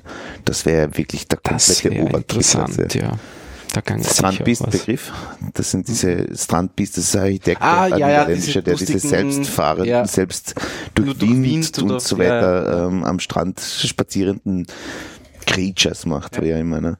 Und das kombiniert mit dem Wintergarten, das wäre natürlich ja ultimativ. ne? Wenn, Stimmt, wenn du in die Richtung abbiegst, fällt mir noch was ein. Nach, das ist, gibt es ja mittlerweile so als Holzbausätze, da weiß ich aber nicht die Firma dazu, aber wo es relativ viele von gibt, ist von die Firma U-Gears. Also das ist Buchstabe U und dann Gears. Haben wir eh schon drauf. gehabt. Haben wir schon gehabt. Haben wir schon gehabt. Nein, Und die haben wieder neue Bausätze in Ah, okay. größerer Menge. Mhm. Bin immer sehr in Versuchung Zu klicken. zu klicken und Shop. Und Ja. was ich jetzt auch gesucht habe und gefunden habe, und da bin ich noch viel mehr versuch, in Versuchung, ich hätte so gern eine selbstgebaute Pendeluhr. Habe ich das auch schon gesagt? Ja. Also, ja, Wir kennen alle deine. Begehrlichkeiten. Gibt's auch mittlerweile. ähm, gut, aber wir bleiben jetzt noch bei dem Okay. Thema, weil du hast da noch was zu erzählen. Ja, zum Thema Pico 8 nur in eigener Sache, eine kleine Ankündigung. Der, ein Kollege von mir, der Clemens, mit dem ich auf der Standard AD dieses Skirennen programmiert habe Mhm. und dieses Tor-Schießspiel für die WM. Aber das kenne ich gar nicht. Ich kenne nur das, Okay. diesen Slalom. Oder, Ja, das ist eher ein bisschen gefloppt, das ist nicht so gut angekommen. Aber wir haben uns jetzt zusammengetan wieder mal und starten am Montag auf der Standard AT einen Livestream jeden zweiten Montag, wo wir live ein Pico 8 Spiel programmieren oder entwickeln mhm, in einstündigen Episoden. mhm. Also, ja. Das startet am 3. eben, am Montag. Äh, und ja, ist heute schon ein Ankündigungsartikel rausgegangen. Ja. Ja, das waren einmal die Pico 8 Themen. Und Aber sag noch, wie es heißen wird. ah, heißen wir, wir nennen uns als Duo nennen wir uns Pico Heads, weil das war das erste, das uns eingefallen ist und uns gefallen hat. Und die Rubrik, oder wenn man das so nennen wird, heißen wir entwickeln ein Spiel. Okay. Ja, Und das ist wirklich so geplant, dass man quasi von ersten Step bis hin genau zum fertigen von einer- Spiel. von einem leeren Canvas bis zum fertigen Okay. Spiel, genau. Vielleicht noch mit, das läuft dann am Schluss im Web auch, Ja, Ja. aber auch auf diesem Device. Mhm. dieses Device, ja, also das Device ist ja nur eine Software. Das ist eine virtuelle Konsole, kann man sagen. Die gibt es ja als Hardware so nicht. Ja. Nein, nein, ich glaube, da gibt es jetzt ein Missverständnis. Ja, genau. Ja, Will ich, probiere ich ungeschickt aufzuklären. Also Pico 8 ist eine Fantasy-Konsole, das heißt, die existiert jetzt nur in Software. Ja. Genau. Mit diesen ganzen Beschränkungen, die sich der Typ halt einbildet für dieses Ding. Und diese Software läuft zum Beispiel eben auch auf diesem Pocket Chip. Genau. Ah, okay. Ja, richtig, die war da vorinstalliert. Das war ja ein Verkaufsargument äh, Argument. Argument Argument. oder Also das- Marketing. Ich dachte, das war auch genau drauf. Nein, nein, nein, nein, nein, nein. Nein. Das Pico Zugeschnitten, 8 was der hardwaremäßig unter schaffen. Windows, unter Okay. macOS, was Genau. Linux, was auch immer. Und Also ist das Versterben von der Plattform jetzt kein größeres Drama, unter Richtig. Anführungszeichen, sondern es könnte jemand anderer auf die Idee kommen, er designt jetzt auch ein Gerät, Mhm. was ungefähr so leistungsfähig ist wie das andere, und dann läuft es wieder. genau. Genau, du kannst das auch auf einer Raspberry Pi installieren. Ja, ja. Oder, Aber das Coole war ja das, der Ja, Handheld-Faktor, ja, nicht? Glaube Genau. Also das kann man wieder belegen. Das heißt, wenn man will. du kannst deine Lötungen weiterführen und machst Genau. dann eine Tastatur. ich. Genau. Deswegen jetzt war ja, fürs war ja vorher die Idee, dass das Ding auf Ja. diesem Gemini laufen könnte. Genau. Ja. Und um das fertig zu erklären, äh, also man kann exportieren für HTML, JavaScript, fürs Web, man kann Binaries exportieren für Mac, Windows und Linux und man kann auch diese Pico 8 Cards, die auch nur Software sind, quasi erstellen. Das ist einfach ein PNG. Da wird der ganze Programmcode, Sound und das Ganze weiß ich mittlerweile, weil ich ein Interview mit dem Typ gesehen habe, der codiert das rein in den RGB-Kanal vom PNG. Also in die RGB-Daten. Drum sind die, wenn man reinzoomt, ein bisschen verschwommen, aber ja, Aber da ist dann das Spiel. da ist dann quasi das Spiel drin, ja. Genau. Und das vierte Thema, Mhm. Äh, ich weiß nicht, ob wer Affinity kennt, die Affinity-Produkte. Ich kannte es lustigerweise nicht. Genau. Ich habe mir die einmal zugelegt, die zwei Produkte, die es gab. Also die Firma Serif hat eine Produktreihe namens Affinity herausgebracht, Affinity Designer, Mhm. die so Illustrator-mäßig ist. Ah, da gibt es so ein Photoshop. Genau, und Affinity Artiges. Foto, das genau, so Affinity Photoshop-mäßig Photo. ist. Ja. Mhm. das einige Features hat, die das Ganze attraktiver machen als die Adobe-Programme und ansonsten probiert genauso gut zu sein wie Adobe. Und das Angenehme an dieser Software ist, du hast kein Abo oder so, sondern du zahlst pro Software jeweils 55 Euro oder so, oder 55 Dollar, genau. Und die haben jetzt ein drittes Produkt auf dem Markt gebracht, eine Beta haben sie mal rausgegeben vom Affinity Publisher. Das soll ja InDesign-Ersatz werden. Okay. Und da war ich heute so erfreut, dass ich mir gedacht habe, das nehme ich jetzt als kurzes Thema mit auf. Ich habe es in der Arbeit da gleich installiert, weil ich so, mich so gefreut habe, dass da endlich für das auch eine Lösung gibt, die nicht von Adobe kommt. Hab's mir ganz kurz angeschaut und es ist sehr, äh, wie soll ich sagen, man kommt sehr schnell rein, weil es sehr ähnlich funktioniert. Mhm. Näher habe ich mir natürlich noch nicht anschauen können, aber ich bin gespannt, was da noch draus wird. Mhm. Also die Beta schaut dann schon mal ganz gut aus. Und, ja. Ich kenne viele Leute, die eben das Affinity Foto im Einsatz Mhm. haben. Weil einfach Photoshop zu Genau. teuer ist, schlussendlich. und kostet, wird, wird glaube ich, dann wahrscheinlich auch nur 55 Mhm. Euro kosten. Also man hat dann dreimal 55 Euro, die man investiert und, Und hat, das ist eine Grafiksuite in Wahrheit. ja. Und das Update wird dann wahrscheinlich sogar ein bisschen billiger sein. Ja. Oder wenn nicht, ist es auch nicht viel um. Also Mhm. Okay. nur zu empfehlen. Und hast du das jetzt schon angeschaut? Das Publisher, den Publisher, ich nur ganz kurz, bevor ich heute heimgegangen bin heute, habe ich was installiert, um zu schauen, ob es ähnlich funktioniert wie InDesign. Und ja, das tut's meiner Meinung nach, oder auf den ersten Blick. Man hat genauso äh, das Interface, wo man die Seiten anlegen kann, man hat Textrahmen und Bildrahmen und genau dieselbe Funktionsweise, Mhm. ja. Kann man InDesign-Files lesen? Das habe ich mir noch nicht angeschaut, aber ich nehme es fast an, weil die anderen Software Können Produkte also können Photoshop, das Foto, okay. Illustrator und so auch lesen. Okay. Mhm. Da bin ich sehr zuversichtlich, dass da in Designer unterstützt Mhm. wird. Bis zu einem gewissen Grad. Das wäre wunderbar, nicht, wenn das gut aufgeht, weil das, was Adobe macht, ist in Wirklichkeit ein Witz. Was das reine Jein. Abo-Modell, du hast ja Ja. hast du noch eine Möglichkeit, dass du dir voll Suit, die Suit kaufst und Mhm. das ohne Abos betreibst, geht nicht. Photoshop Lite, glaube ich, gibt's. Ja, Als, aber als, Lite. als Standalone-Download. Äh, Ja, das kann sein, ja. Du hast Aber- kein, du hast kein Zmück, ne? Genau, Das ist nur RGB. genau. Du kannst es mit lesen, aber rausspeichern kannst ja, du es nicht. genau. Okay. Ähm, und Acrobat gibt's zum Beispiel nur noch, nur noch äh, als Abo. Ja, das dauert Alles. lang. Ja. Ja, ja. Ist halt so. Ja. Ich meine, sie machen schon coole Sachen, aber Eh. Ich meine, sie funktionieren super, die Dinger, ja. Ja, ja, das natürlich ne? auch. Aber du hast entweder alles oder gar nichts. Du, es gibt nur diese Foto-Abo, Fot Fotografen-Abo, da hast du Photoshop und Lightroom um Ja, 11 okay. Euro oder so im Ja, Monat. das Das, ist echt billiger. geht, ja. Aber es sind im Jahr dann auch wieder über 100. Ne? Eh. Also, ja. Also rein als Hobbyfotograf kann man sich wahrscheinlich leisten, wenn man es will, aber ja.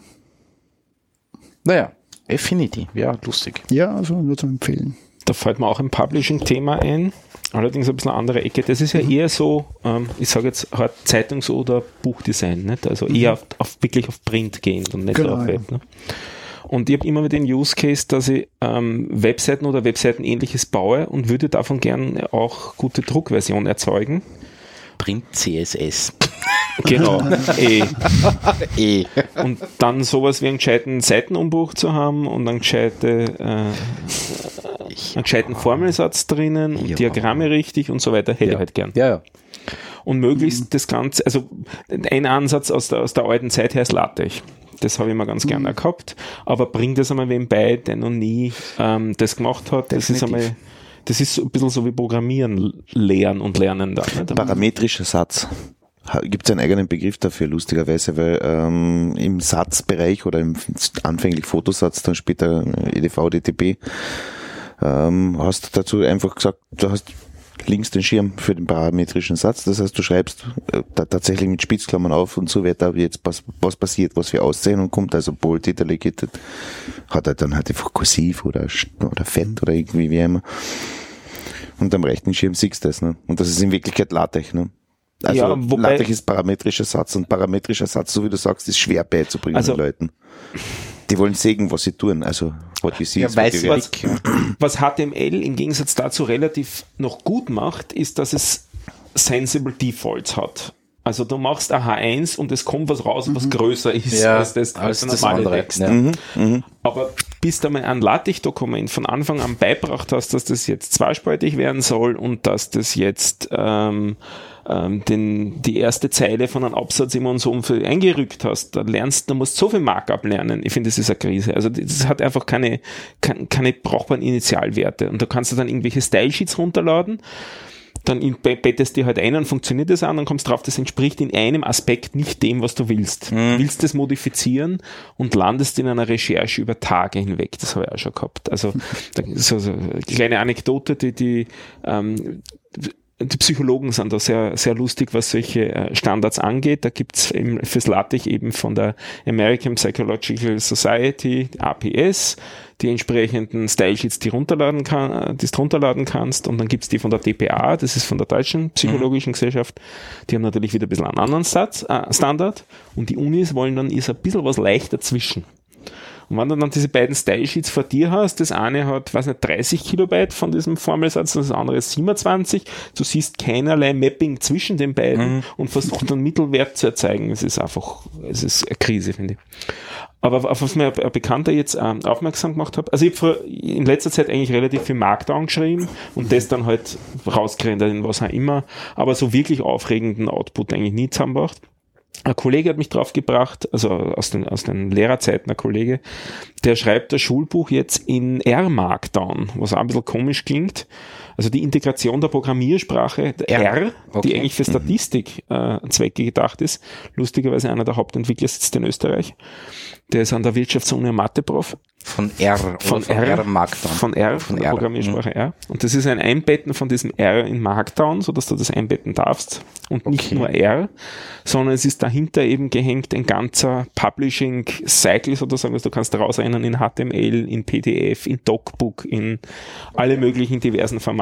Und alles, was ich bisher gesehen habe, es gibt auch eine IDE mittlerweile dazu äh, von dem, also du kannst glaube ich R-Studio verwenden, das ist so eine R-IDE und da drin eben R Markdown dann schreiben und auf die Art und Weise sehr hübsche Sachen erzeugen, was ich so gesehen habe. Kommt mir das wesentlich anspruchsvoller vor als zum Beispiel dieses äh, Jupyter, Jupyter, was ich ganz gerne auch verwendet habe. Das war also eine Notebook-Geschichte. Also ein Notebook jetzt im Sinne von, du schreibst da wie auf einen Notizzettel Ja. und es schaut dann auf, es kann rechnen und es schaut hübsch aus und du kriegst Diagramme raus und so Okay. weiter und kannst alle möglichen Sprachen einbetten. Aber es war mehr oder minder so ein Sermon runter und das verspricht jetzt, dieses R-Mark dann verspricht jetzt auch einen brauchbaren Satz hinzukriegen. Das werden wir uns in nächster Zeit ein bisschen anschauen, ob man da schöne Sachen auch rausproduzieren kann. Also zum Beispiel eine gute Dokumentation von was rausproduzieren und so. ja. ja. Die man sich aber auch als E-Book runterladen kann und die dann nicht zweispaltig ist. Links mit dauernd einer Navigation, die auf ein 5 Zoll E-Book für nichts gut ist. Ja, ja, ja. ja. Mhm. Und man kann eben einige Programmiersprachen einbetten, nicht Okay. nur R. Okay. Aber das heißt, man kann da drinnen auch wirklich Code ausführen oder oder Absolut, ja, ja. Oder? Okay, Das ist eben auch die Idee. interessant. Interessant. Ähm, was haben wir noch? Irgend, ich habe irgendwas mit Fahrrad gelesen. Kann das sein? Kann bei mir immer sein. Mhm. Ich habe es nur leider wieder zugemacht und kann mich nicht erinnern, was ich geschrieben habe. Äh, da kommt schon das Pad wieder. Jetzt bin ich natürlich nicht mehr angemeldet, aber jetzt. Das 70 Minuten Video über E-Bike von CD. Ah ja, das, die will dann auch ein bisschen in fremden äh, Gewässern. Nicht CT ist ja eigentlich eine Computerzeitung. Ja. Und darum Computer und Technik. ja, genau, und darum rechtfertigen sie sich auch die ersten fünf Minuten, warum sie doch über E-Bikes reden dürfen. Und das finde ich eine ganz gute Zusammenfassung, was jetzt zurzeit aktuell so tut an Motorentechnologie. Die haben sich die Motoren ein bisschen genau angeschaut. Also Frontmotor, Mittelmotor, Motor hinten, was hat das für einen Impact für unterschiedliche äh, Fahrradtypen, also äh, Lastenräder, Citybikes, Mountainbikes. Wie schaut das aus so mit diesen Add-on-Bausätzen und so weiter. Sie gehen so das ganze Programm einmal quer durch. Gibt es eigentlich Rennräder mit Elektromotor? Yep, gibt's mittlerweile auch. Okay. Es ist ein Kann es bisschen, da nicht irgendwie so bei den Touren und so weiter Ja. Probleme geben, wo die Leute sich das in den Raum eingebaut hat, dass du es nicht siehst? Wirklich? Wobei da war es Okay. ein bisschen ein anderer Use Case, da ist es darum gegangen, dass man bei einem, also bei einem, ein- für einen kurzen Zwischensprint die anderen abhängt. Mhm. Und die, die sie jetzt kommerziell verbauen, haben eigentlich einen anderen Use Case, die sollen da schon über längere Zeit ein bisschen was Ja, probieren. okay. Aber es wird dann also ein bisschen paradox, weil eigentlich ist ja Rennrad auf möglichst leicht ausgelegt und dann Dann zahlst du Batterie Zahlst- und keine Ahnung was mit. Genau. Und Motor und ja, schon klar. und es, es gibt's aber mittlerweile auch, sagen sie auch, aber es ist eher doch ein Gruppenprogramm. Mhm.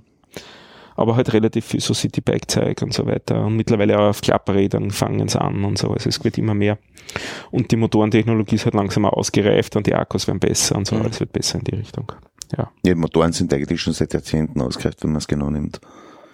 Ähm, die Motoren extra ja, aber so, dass sie gut mit einem Fahrrad Klar, harmonieren und Das, auch ist was anderes, ja. ich Das hab ist die jetzt ak- Anpassung ich- jetzt sozusagen. ja, ich aber hab- aber die ich- Energieeffizienz von, Ja, von, von die- Parklet ich hab- oder sowas, die ja. ist seit Jahrzehnten da in Wirklichkeit. Ich habe ne? eigentlich hab blöd ausgedrückt, ich habe eher gemeint, so die Steuerelektronik. Mhm. Also wie setzt es ein, wenn du trittst, die Unterstützung, die soll ja möglichst schnell kommen, aber möglichst harmonisch. Mhm. Und eben auch, wenn du aufhörst zu treten, soll sie harmonisch runtergehen und nicht noch nachlaufen, während du schon bremst. Das ist auch eher ungeschickt. Und dann also Frage wie zum Beispiel, ähm, das ist ein Elektromotor ist eigentlich ein Generator, also hättest du auch ganz gerne, dass der auch rekuperieren kann. Mhm. Ähm, wie implementiert man das? Der, der einzige Hersteller, den sie getestet haben, der es implementiert hat, hat so implementiert, dass er dann rekuperiert, also bremst, wenn du rückwärts trittst. Okay. Ist zumindest ein interessanter Ansatz. Ob er praktikabel ist, bin ich nicht sicher. Gefühlt beim Bremsen rückwärts treten, aber Na, gut. Rücktrittbremse. Ja, das ist so, so fängt jeder an mit Gab's dem ja- Radl zum Fahren. Ne? Gab's ja. Ja, aber da ne? musst du permanent treten, Ja, das ist schon Ja, klar. das ist schräg, ja. um den zu triggern. Ja. Geil. Aber es ist Frage der Gewöhnung, weil das mache ich aus Langeweile ja. bei Freilauf. Ja, das, genau. das hat eben der gesagt. Das war sein Problem, dass er es immer aus Langeweile macht. Ja, dann hat er von bremst, ja. Ja. Das ist natürlich blöd. Das ist Ja, natürlich blöd, ja. Aber das kommt halt jetzt auch langsam und dann eben die Thematik um 25 kmh, ist das genug oder nicht genug? Dann gibt's lustigerweise, wie ich gelernt habe, unterschiedliche Gesetze in Österreich und in Deutschland. Also wie, mit SP-Delex, also das sind die schnelleren, die man zulassen muss. Ja, auch in den USA ist wieder andere Gesetzgebung. Also die haben ein 32 kmh Limit. In, Okay. Bei uns ist es, glaube ich, 40 kmh. Kennen die in den USA überhaupt kmh? Na egal. Naja, das entsprechende halt, es werden halt 20, 20 Meilen, sein, Meilen, nicht? was auch immer, ja. 32 sind 20 Meilen. Da habt ihr mir eher einen guten Hook geliefert. Ähm, letzte Woche am, Mitten, am Dienstag hat der ÖMTC ähm, seine E-Scooter-Flotte öffentlich gemacht, die schon ein bisschen länger getestet wird. Ähm, und ich habe das am Mittwoch gleich drauf ausprobiert und zwar nämlich um den Vergaser von meiner XD zur Reparatur zu fahren mit dem E-Scooter. Das passt ja super zusammen. Ne? Das passt. Ähm, ja, lustige Geschichte in Wirklichkeit. Also ging zack, zack, ähm, App runterladen, Foto vom Führerschein machen. Draufkommen, dass das unter Android leider noch nicht funktioniert. Ähm, iPhone auspacken, das Ganze von vorne anfangen. Da ist zusätzlich noch ein Punkt, du musst auch noch ein Foto von deinem eigenen Gesicht machen, also sprich ein Selfie. Und dann innerhalb weniger Minuten Achso, und dann, dann vergleichen sie das Foto am Führerschein mit deinem Gesicht, oder was? Ich, ich nehme mal sowas an, ja. Ich weiß nicht wieso. Oder ist das, ist es, ist es ein rechtlicher Status, dass du das sozusagen, dass er da über die Exif auslesen kann, dass du es gerade gemacht hast und dass der Einwilligungserklärung ist, keine Ahnung. Ja, was dahinter steht. Also, aber bemerkenswert, auf der Android-App bin ich nie gefragt worden, ob ich äh, Bild von meinem Gesicht machen will. Und der Upload hat auch nicht funktioniert. Mhm. Also das, keine Ahnung. Ich habe kein verpopeltes, ich habe ein Standard-Handy mit dann auch der Android. Das ist pff, Schlechte App. nicht- Schlechte App. Ja. Traurigerweise. Aber Wahrscheinlich mit Flutter gemacht. Wurscht. ja, na lustigerweise dann registrieren mit dem iPhone alles pipi funktioniert, wieder zurück aufs Android-Handy und ab dem Moment nur mit dem Android-Handy weiter, alles kein Ah, okay. Problem mehr. Also wenn es dann registriert bist, Bist, kein Pixel mehr. Ja, okay. also passt alles. Ja, ähm, funktioniert so, wie soll ich sagen, halt so, so wie bei den bei den ähm, Carsharing-Angeboten. Du hast halt eine Wien Map mit ähm, mit den Grenzen, wo du, ähm, wo du nicht, wo du fahren darfst, sondern wo du es abstellen darfst, eingezeichnet. Das ist noch nicht über ganz Wien. Es ist die Innergürtelbezirke alle. Ähm, der zweite größtenteils, aber zum Beispiel hinten in der Brauter Gegend gar nichts. Ähm, Transdanubien existiert nicht auf dieser Karte. Ähm, ja, aber so, wie gesagt, mietest, also reservierst das Teil zuerst, und wenn du in, in einem ähm, Umkreis 25 Meter von einem Moped bist, du kannst es auch mieten. Kostet 4 Euro je Fahrt, die maximal 30 Minuten dauern darf und dann für jede wei- weitere Minute 10 Cent.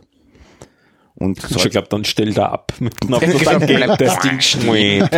Ja, aber das bringt mich eh zum nächsten Punkt. Also ich habe mir dann auf dieses Teil draufgesetzt und bin damit gemütlich von, von, von da im, äh, im sechsten in den zweiten Bezirk in die kleine Pfarrgasse gefahren.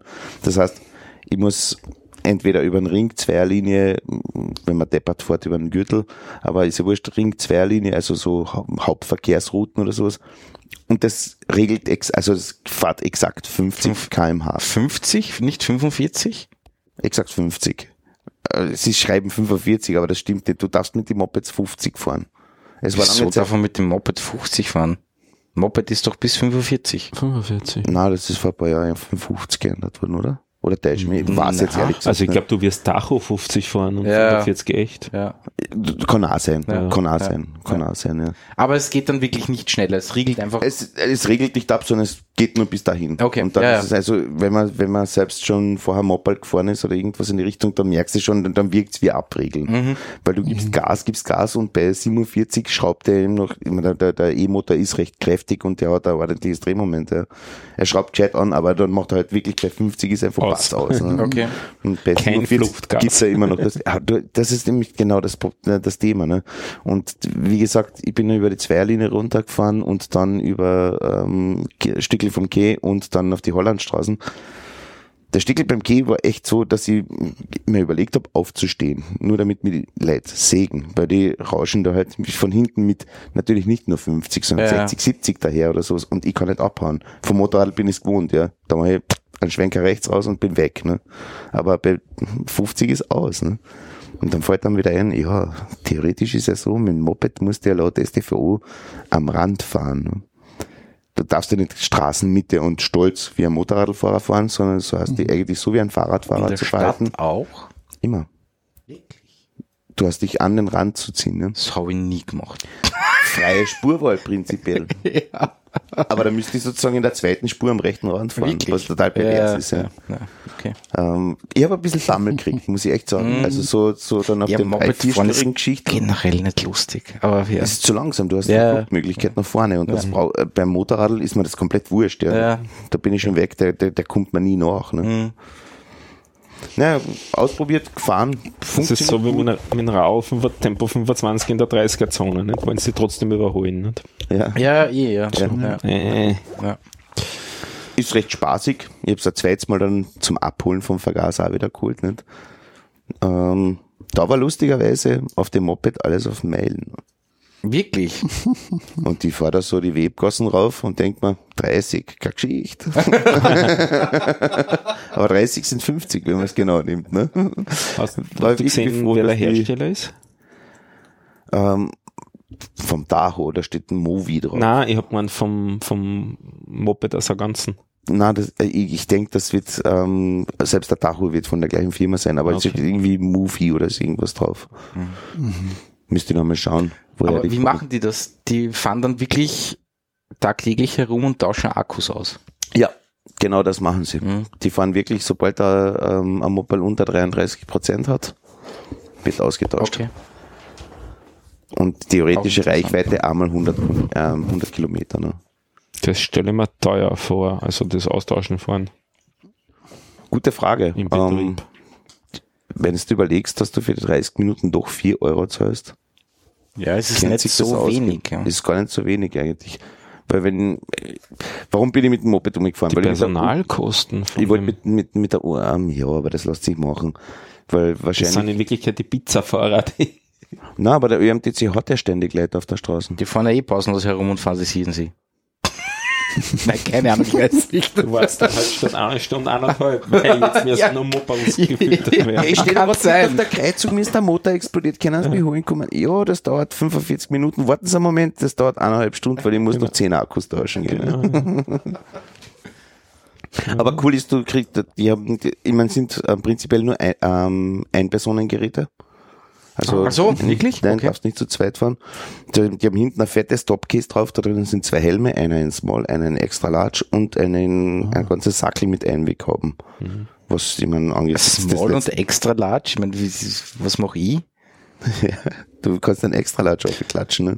Und dann ziehst du einen Haufen Drei Hauben An, an, ja, an Haufen Einweghauben drüber, genau. Genau. sich irgendwie ausgeht. Ne? Sie fallen schon nicht hin, das passt schon. Genau.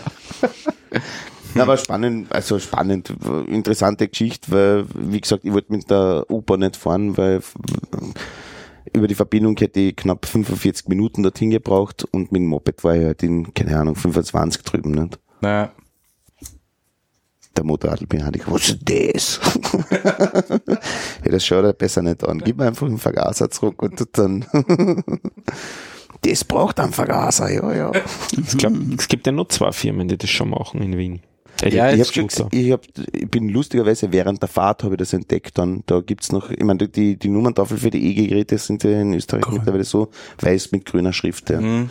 Und bei den Mopeds, was du hast, ja üblicherweise rot mit weißer Schrift drauf.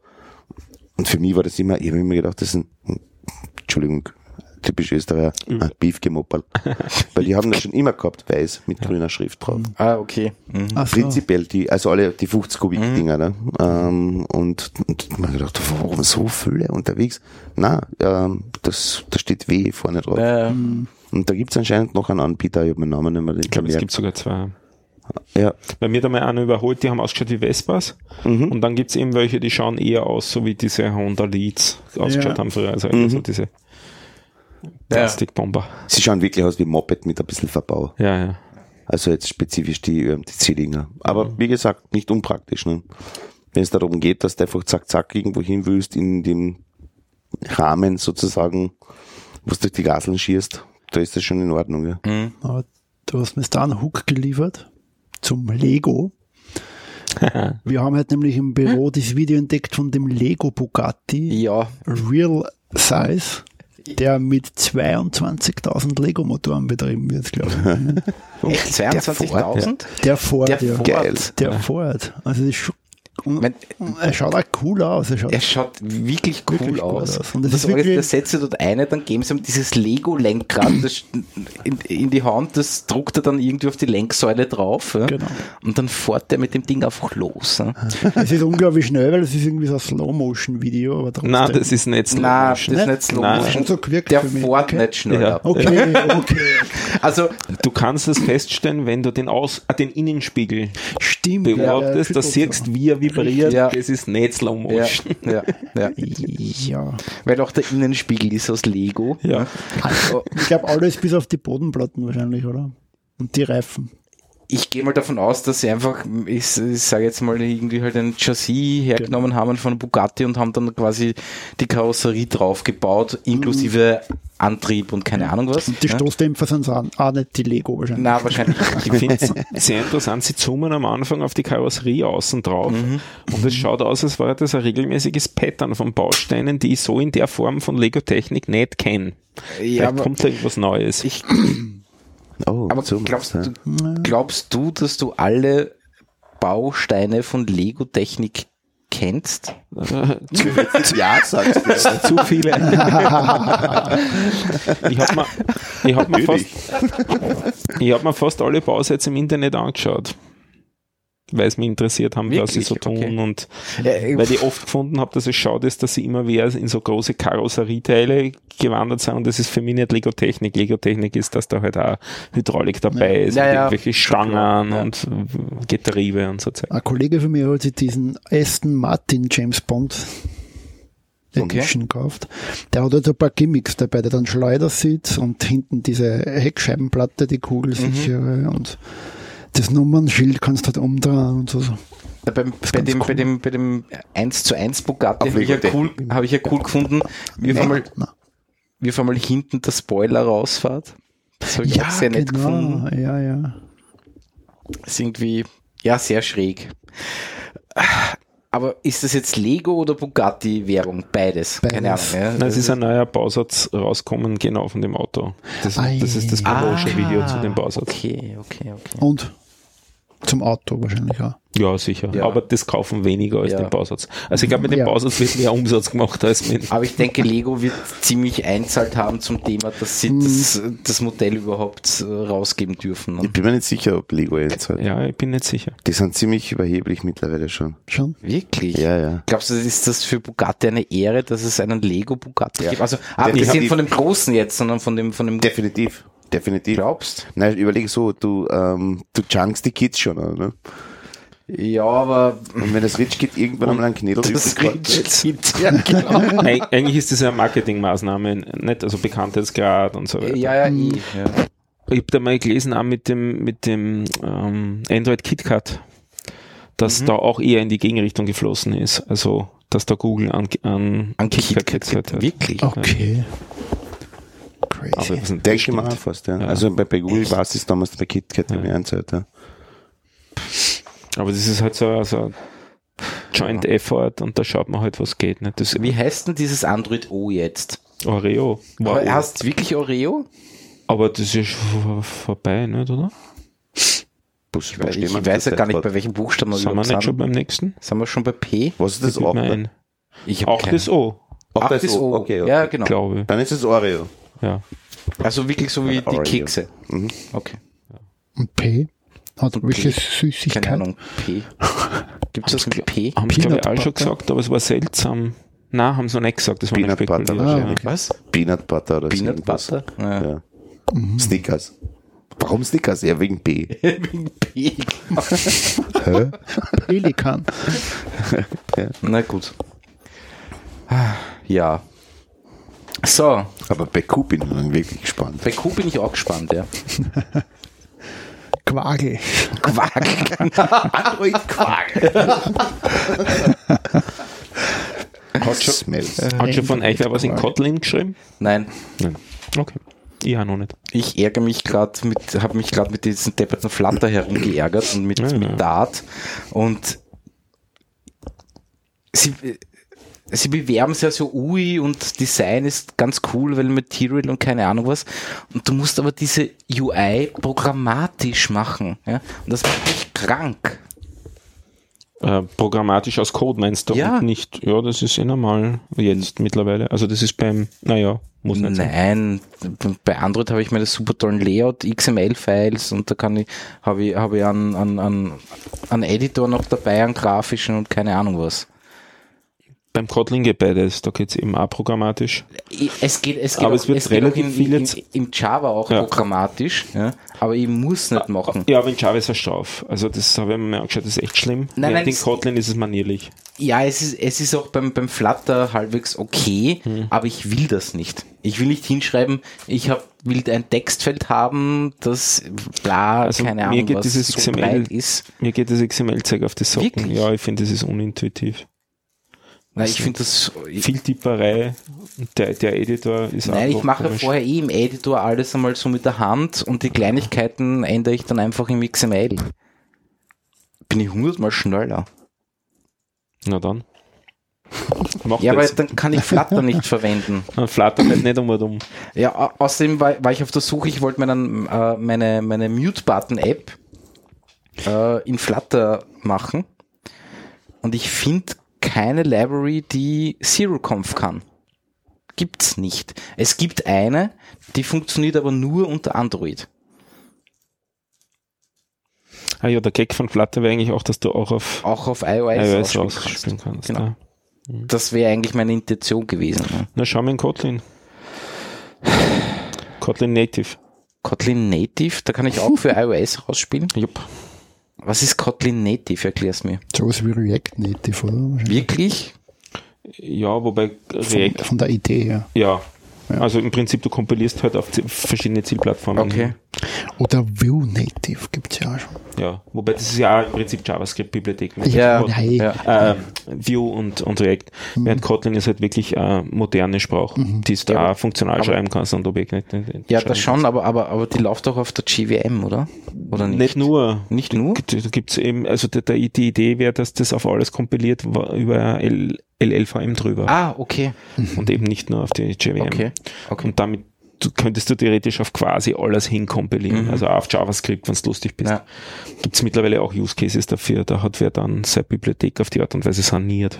Die Aber zum Thema irgendwo hinkompilieren, habt ihr das mitbekommen? Äh, Windows 95 im, Bra im, im Atom äh, äh, Framework? Mhm. Ja, da fehlt mir der Gag irgendwie. Ja, das ist ich ja habe mir gedacht, ja, eh, ich habe mir nur gedacht, warum tut er sich die Arbeit überhaupt Ja, eh. Ja, also, Sibirischer Winter. Keine Ahnung. So was Aber mache ich von September bis August. Solitär spielen, oder? Solitärspiel oder Minesweeper. Das ja. ist schon deswegen für den Winter gut, weil braucht viel RAM, braucht viel Prozessor, das heißt, heizt gut die Wohnung dann, nicht? Ja, perfekt, ne? Ich bin jetzt eher so am, am Gegentrip, also so Kommandozeilenkrams. Ich habe Taskverwaltung zum Beispiel umgestellt auf Task Warrior, also ich verwal verwalte jetzt meine Tasks in, Ta in, auf der Kommandozeile.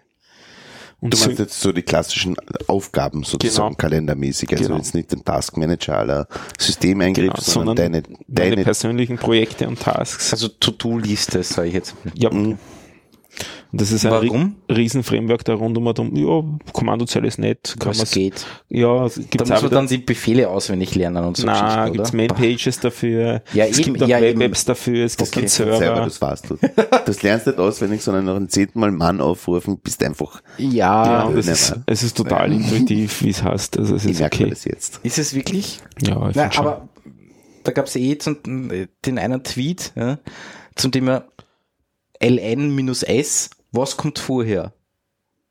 Target oder Achso, und das, ja. da vertue ich mich jedes Mal. jedes Mal, ich muss jedes Mal verdammt nochmal ln Abstand minus minus help eingeben, weil es mir nicht Ja. merkt. Jetzt Ich erst merk, Zö. was? Zuerst das Zö und dann Punkt zum Beispiel. Du Ja. kannst es über einen Punkt merken. Am Ende machst du immer den Punkt vom Satz. Und wenn ich in, äh, Ja. im Verzeichnis bin, wo ich einen Link haben will, Ja, ist sage ich vielleicht eine- ln ist vielleicht eine s, wo es herkommt Ja, und da ist der okay. Punkt, da bin ich. Es macht mich trotzdem, ich, je, jedes Mal muss ich nachschauen. Ich merke es mir einfach. Juhu, das hat mich nicht das Problem.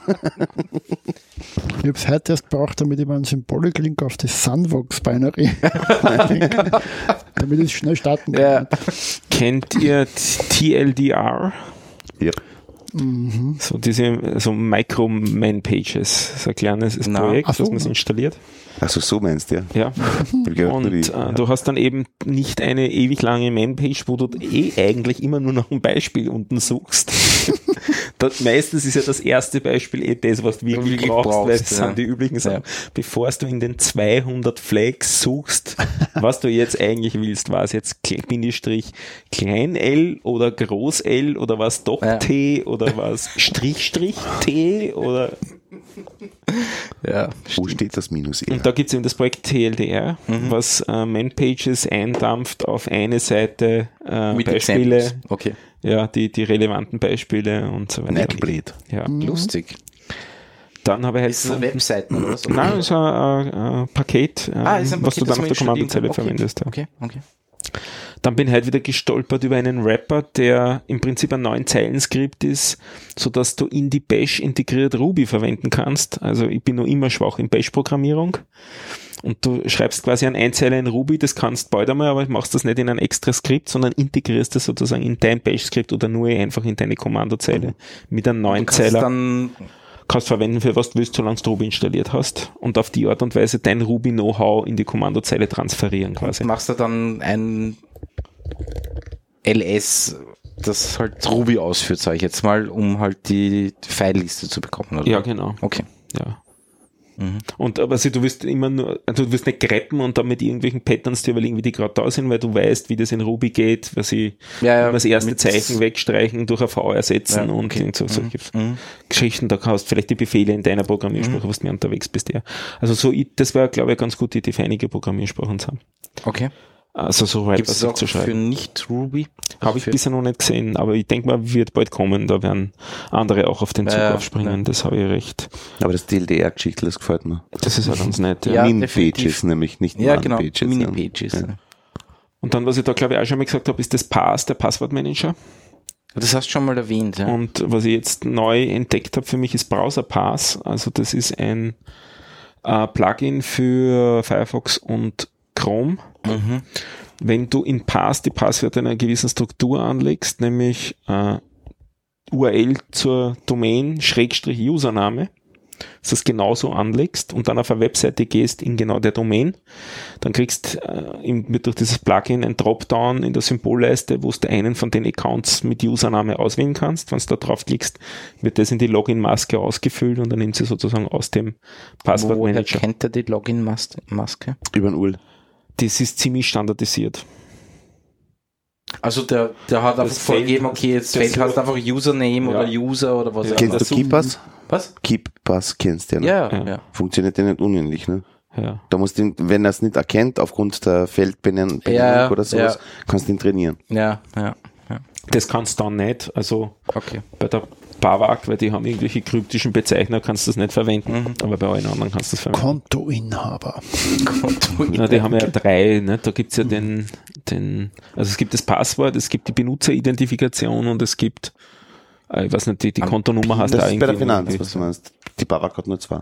Ah, dann habe ich es gerade verwechselt. Ja. Ach so, Aber bei der Online. ist auch irgendwas krude, glaube Die, ich, oder? die, ähm, ähm, die Oberbank macht das, die Oberbank macht das mit dem Identifikator noch zusätzlich. ah, ja. Da hast du noch eine Und eigene Zahl, die irgendwie einklopfen Die muss. Bawak hat eine Zeit lang das Feld dann überschrieben per JavaScript und Mhm. auf die Art und Weise den Cache gestanzt, sodass die Leute es jedes Mal eintippen haben müssen. Das Ja. hat auch viele Leute zu verzeichnen. Was? Wirklich? Ja. Die haben dort Stern, Stern, Stern, Stern, Stern als Kennwort dann geschrieben. Das ist dann immer der History drin gestanden. Haben sie aber nur Leute Was beschwert. prinzipiell nicht blöd ist. Na, finde ich schon, weil damit bringst du die Leute dazu, dass sie es auf Zetteln ausdrucken und daneben Ja. hängen und so. Ja, ist So schlimm Frage, sind diese ja. Browsermechanismen auch Ja, nicht. Das ja, ist, ist eine gute Frage in Ja. Wirklichkeit, weil ich meine, ich sehe da schon so bei Banken und so Sachen, da gehört einfach alles aus, was das wird nirgendwo gekascht, gar nichts und versteckt und verwurstelt. Sehe ich positiv, wenn sie das machen. Ne? ah, ja, Aber auf der das anderen Seite natürlich immer ein UX. Ja. geht runter. Ne? ja. Und die Kompatibilität war damit zu allem kaputt. Ne? Mhm. Also haben, das hat einfach nicht mehr funktioniert Mhm. dann mit den Browsern. Jo. Gut. Haben wir noch was? In der CT habe ich noch einen Artikel gefunden, jetzt auch wieder mal über Common Voice und Deep Speech. Habe ich glaube ich da auch schon mal gesagt, das sind die beiden Text-to-Speech äh, und Speech-to-Text-Projekte von Mozilla. Mhm. Die arbeiten brav weiter, die haben da einiges an Kohle draufgeworfen und mit den Projekten geht es auch ziemlich weiter. Also da werden wir bald einmal eine brauchbare, freie Alternative zu äh, Google, Alexa und sonstigen Ja, vor allem kriegen, was- interessant ist halt wirklich Speech to Text. Ne? Mhm. Und da sind es bei Deutsch auch bei 460 Stunden an Sprachmaterial, die trainiert sind. Okay. Und du kannst zum Beispiel mithelfen, indem du einfach nur auf die Webseite gehst und sie spielen dir Beispiele vor und du sagst dann nur ja, ja oder nein. Also ist richtig, das ist der Text Ah ja, oder ist er okay. nicht. Okay. Und auf die Art und Weise hilfst du ihnen weiter. Und natürlich wollen sie auch mehr Eingesprochenes haben.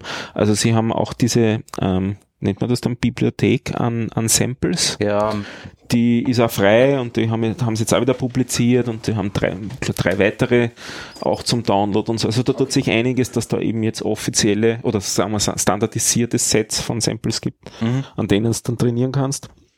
Und das Deep Speech, das ist die entsprechende äh, Bibliothek, die es da ähm, jetzt dazu weiterentwickeln. Das habe ich ganz lustig gefunden. Die stammt eigentlich von Baidu, von der chinesischen das habe ich, Suchmaschine. äh, hab ich nicht gewusst. Ja, Lustigerweise. das habe ich auch sehr interessant Ja. gefunden. Und bei Baidu muss ich immer an was ganz anderes denken, das ich auch wieder ganz gern pitche. Das ist eCharts. Sagt euch das was? Eine JavaScript CSS Charting Bibliothek. Und zwar die größte, die ich je gesehen habe in meinem Leben.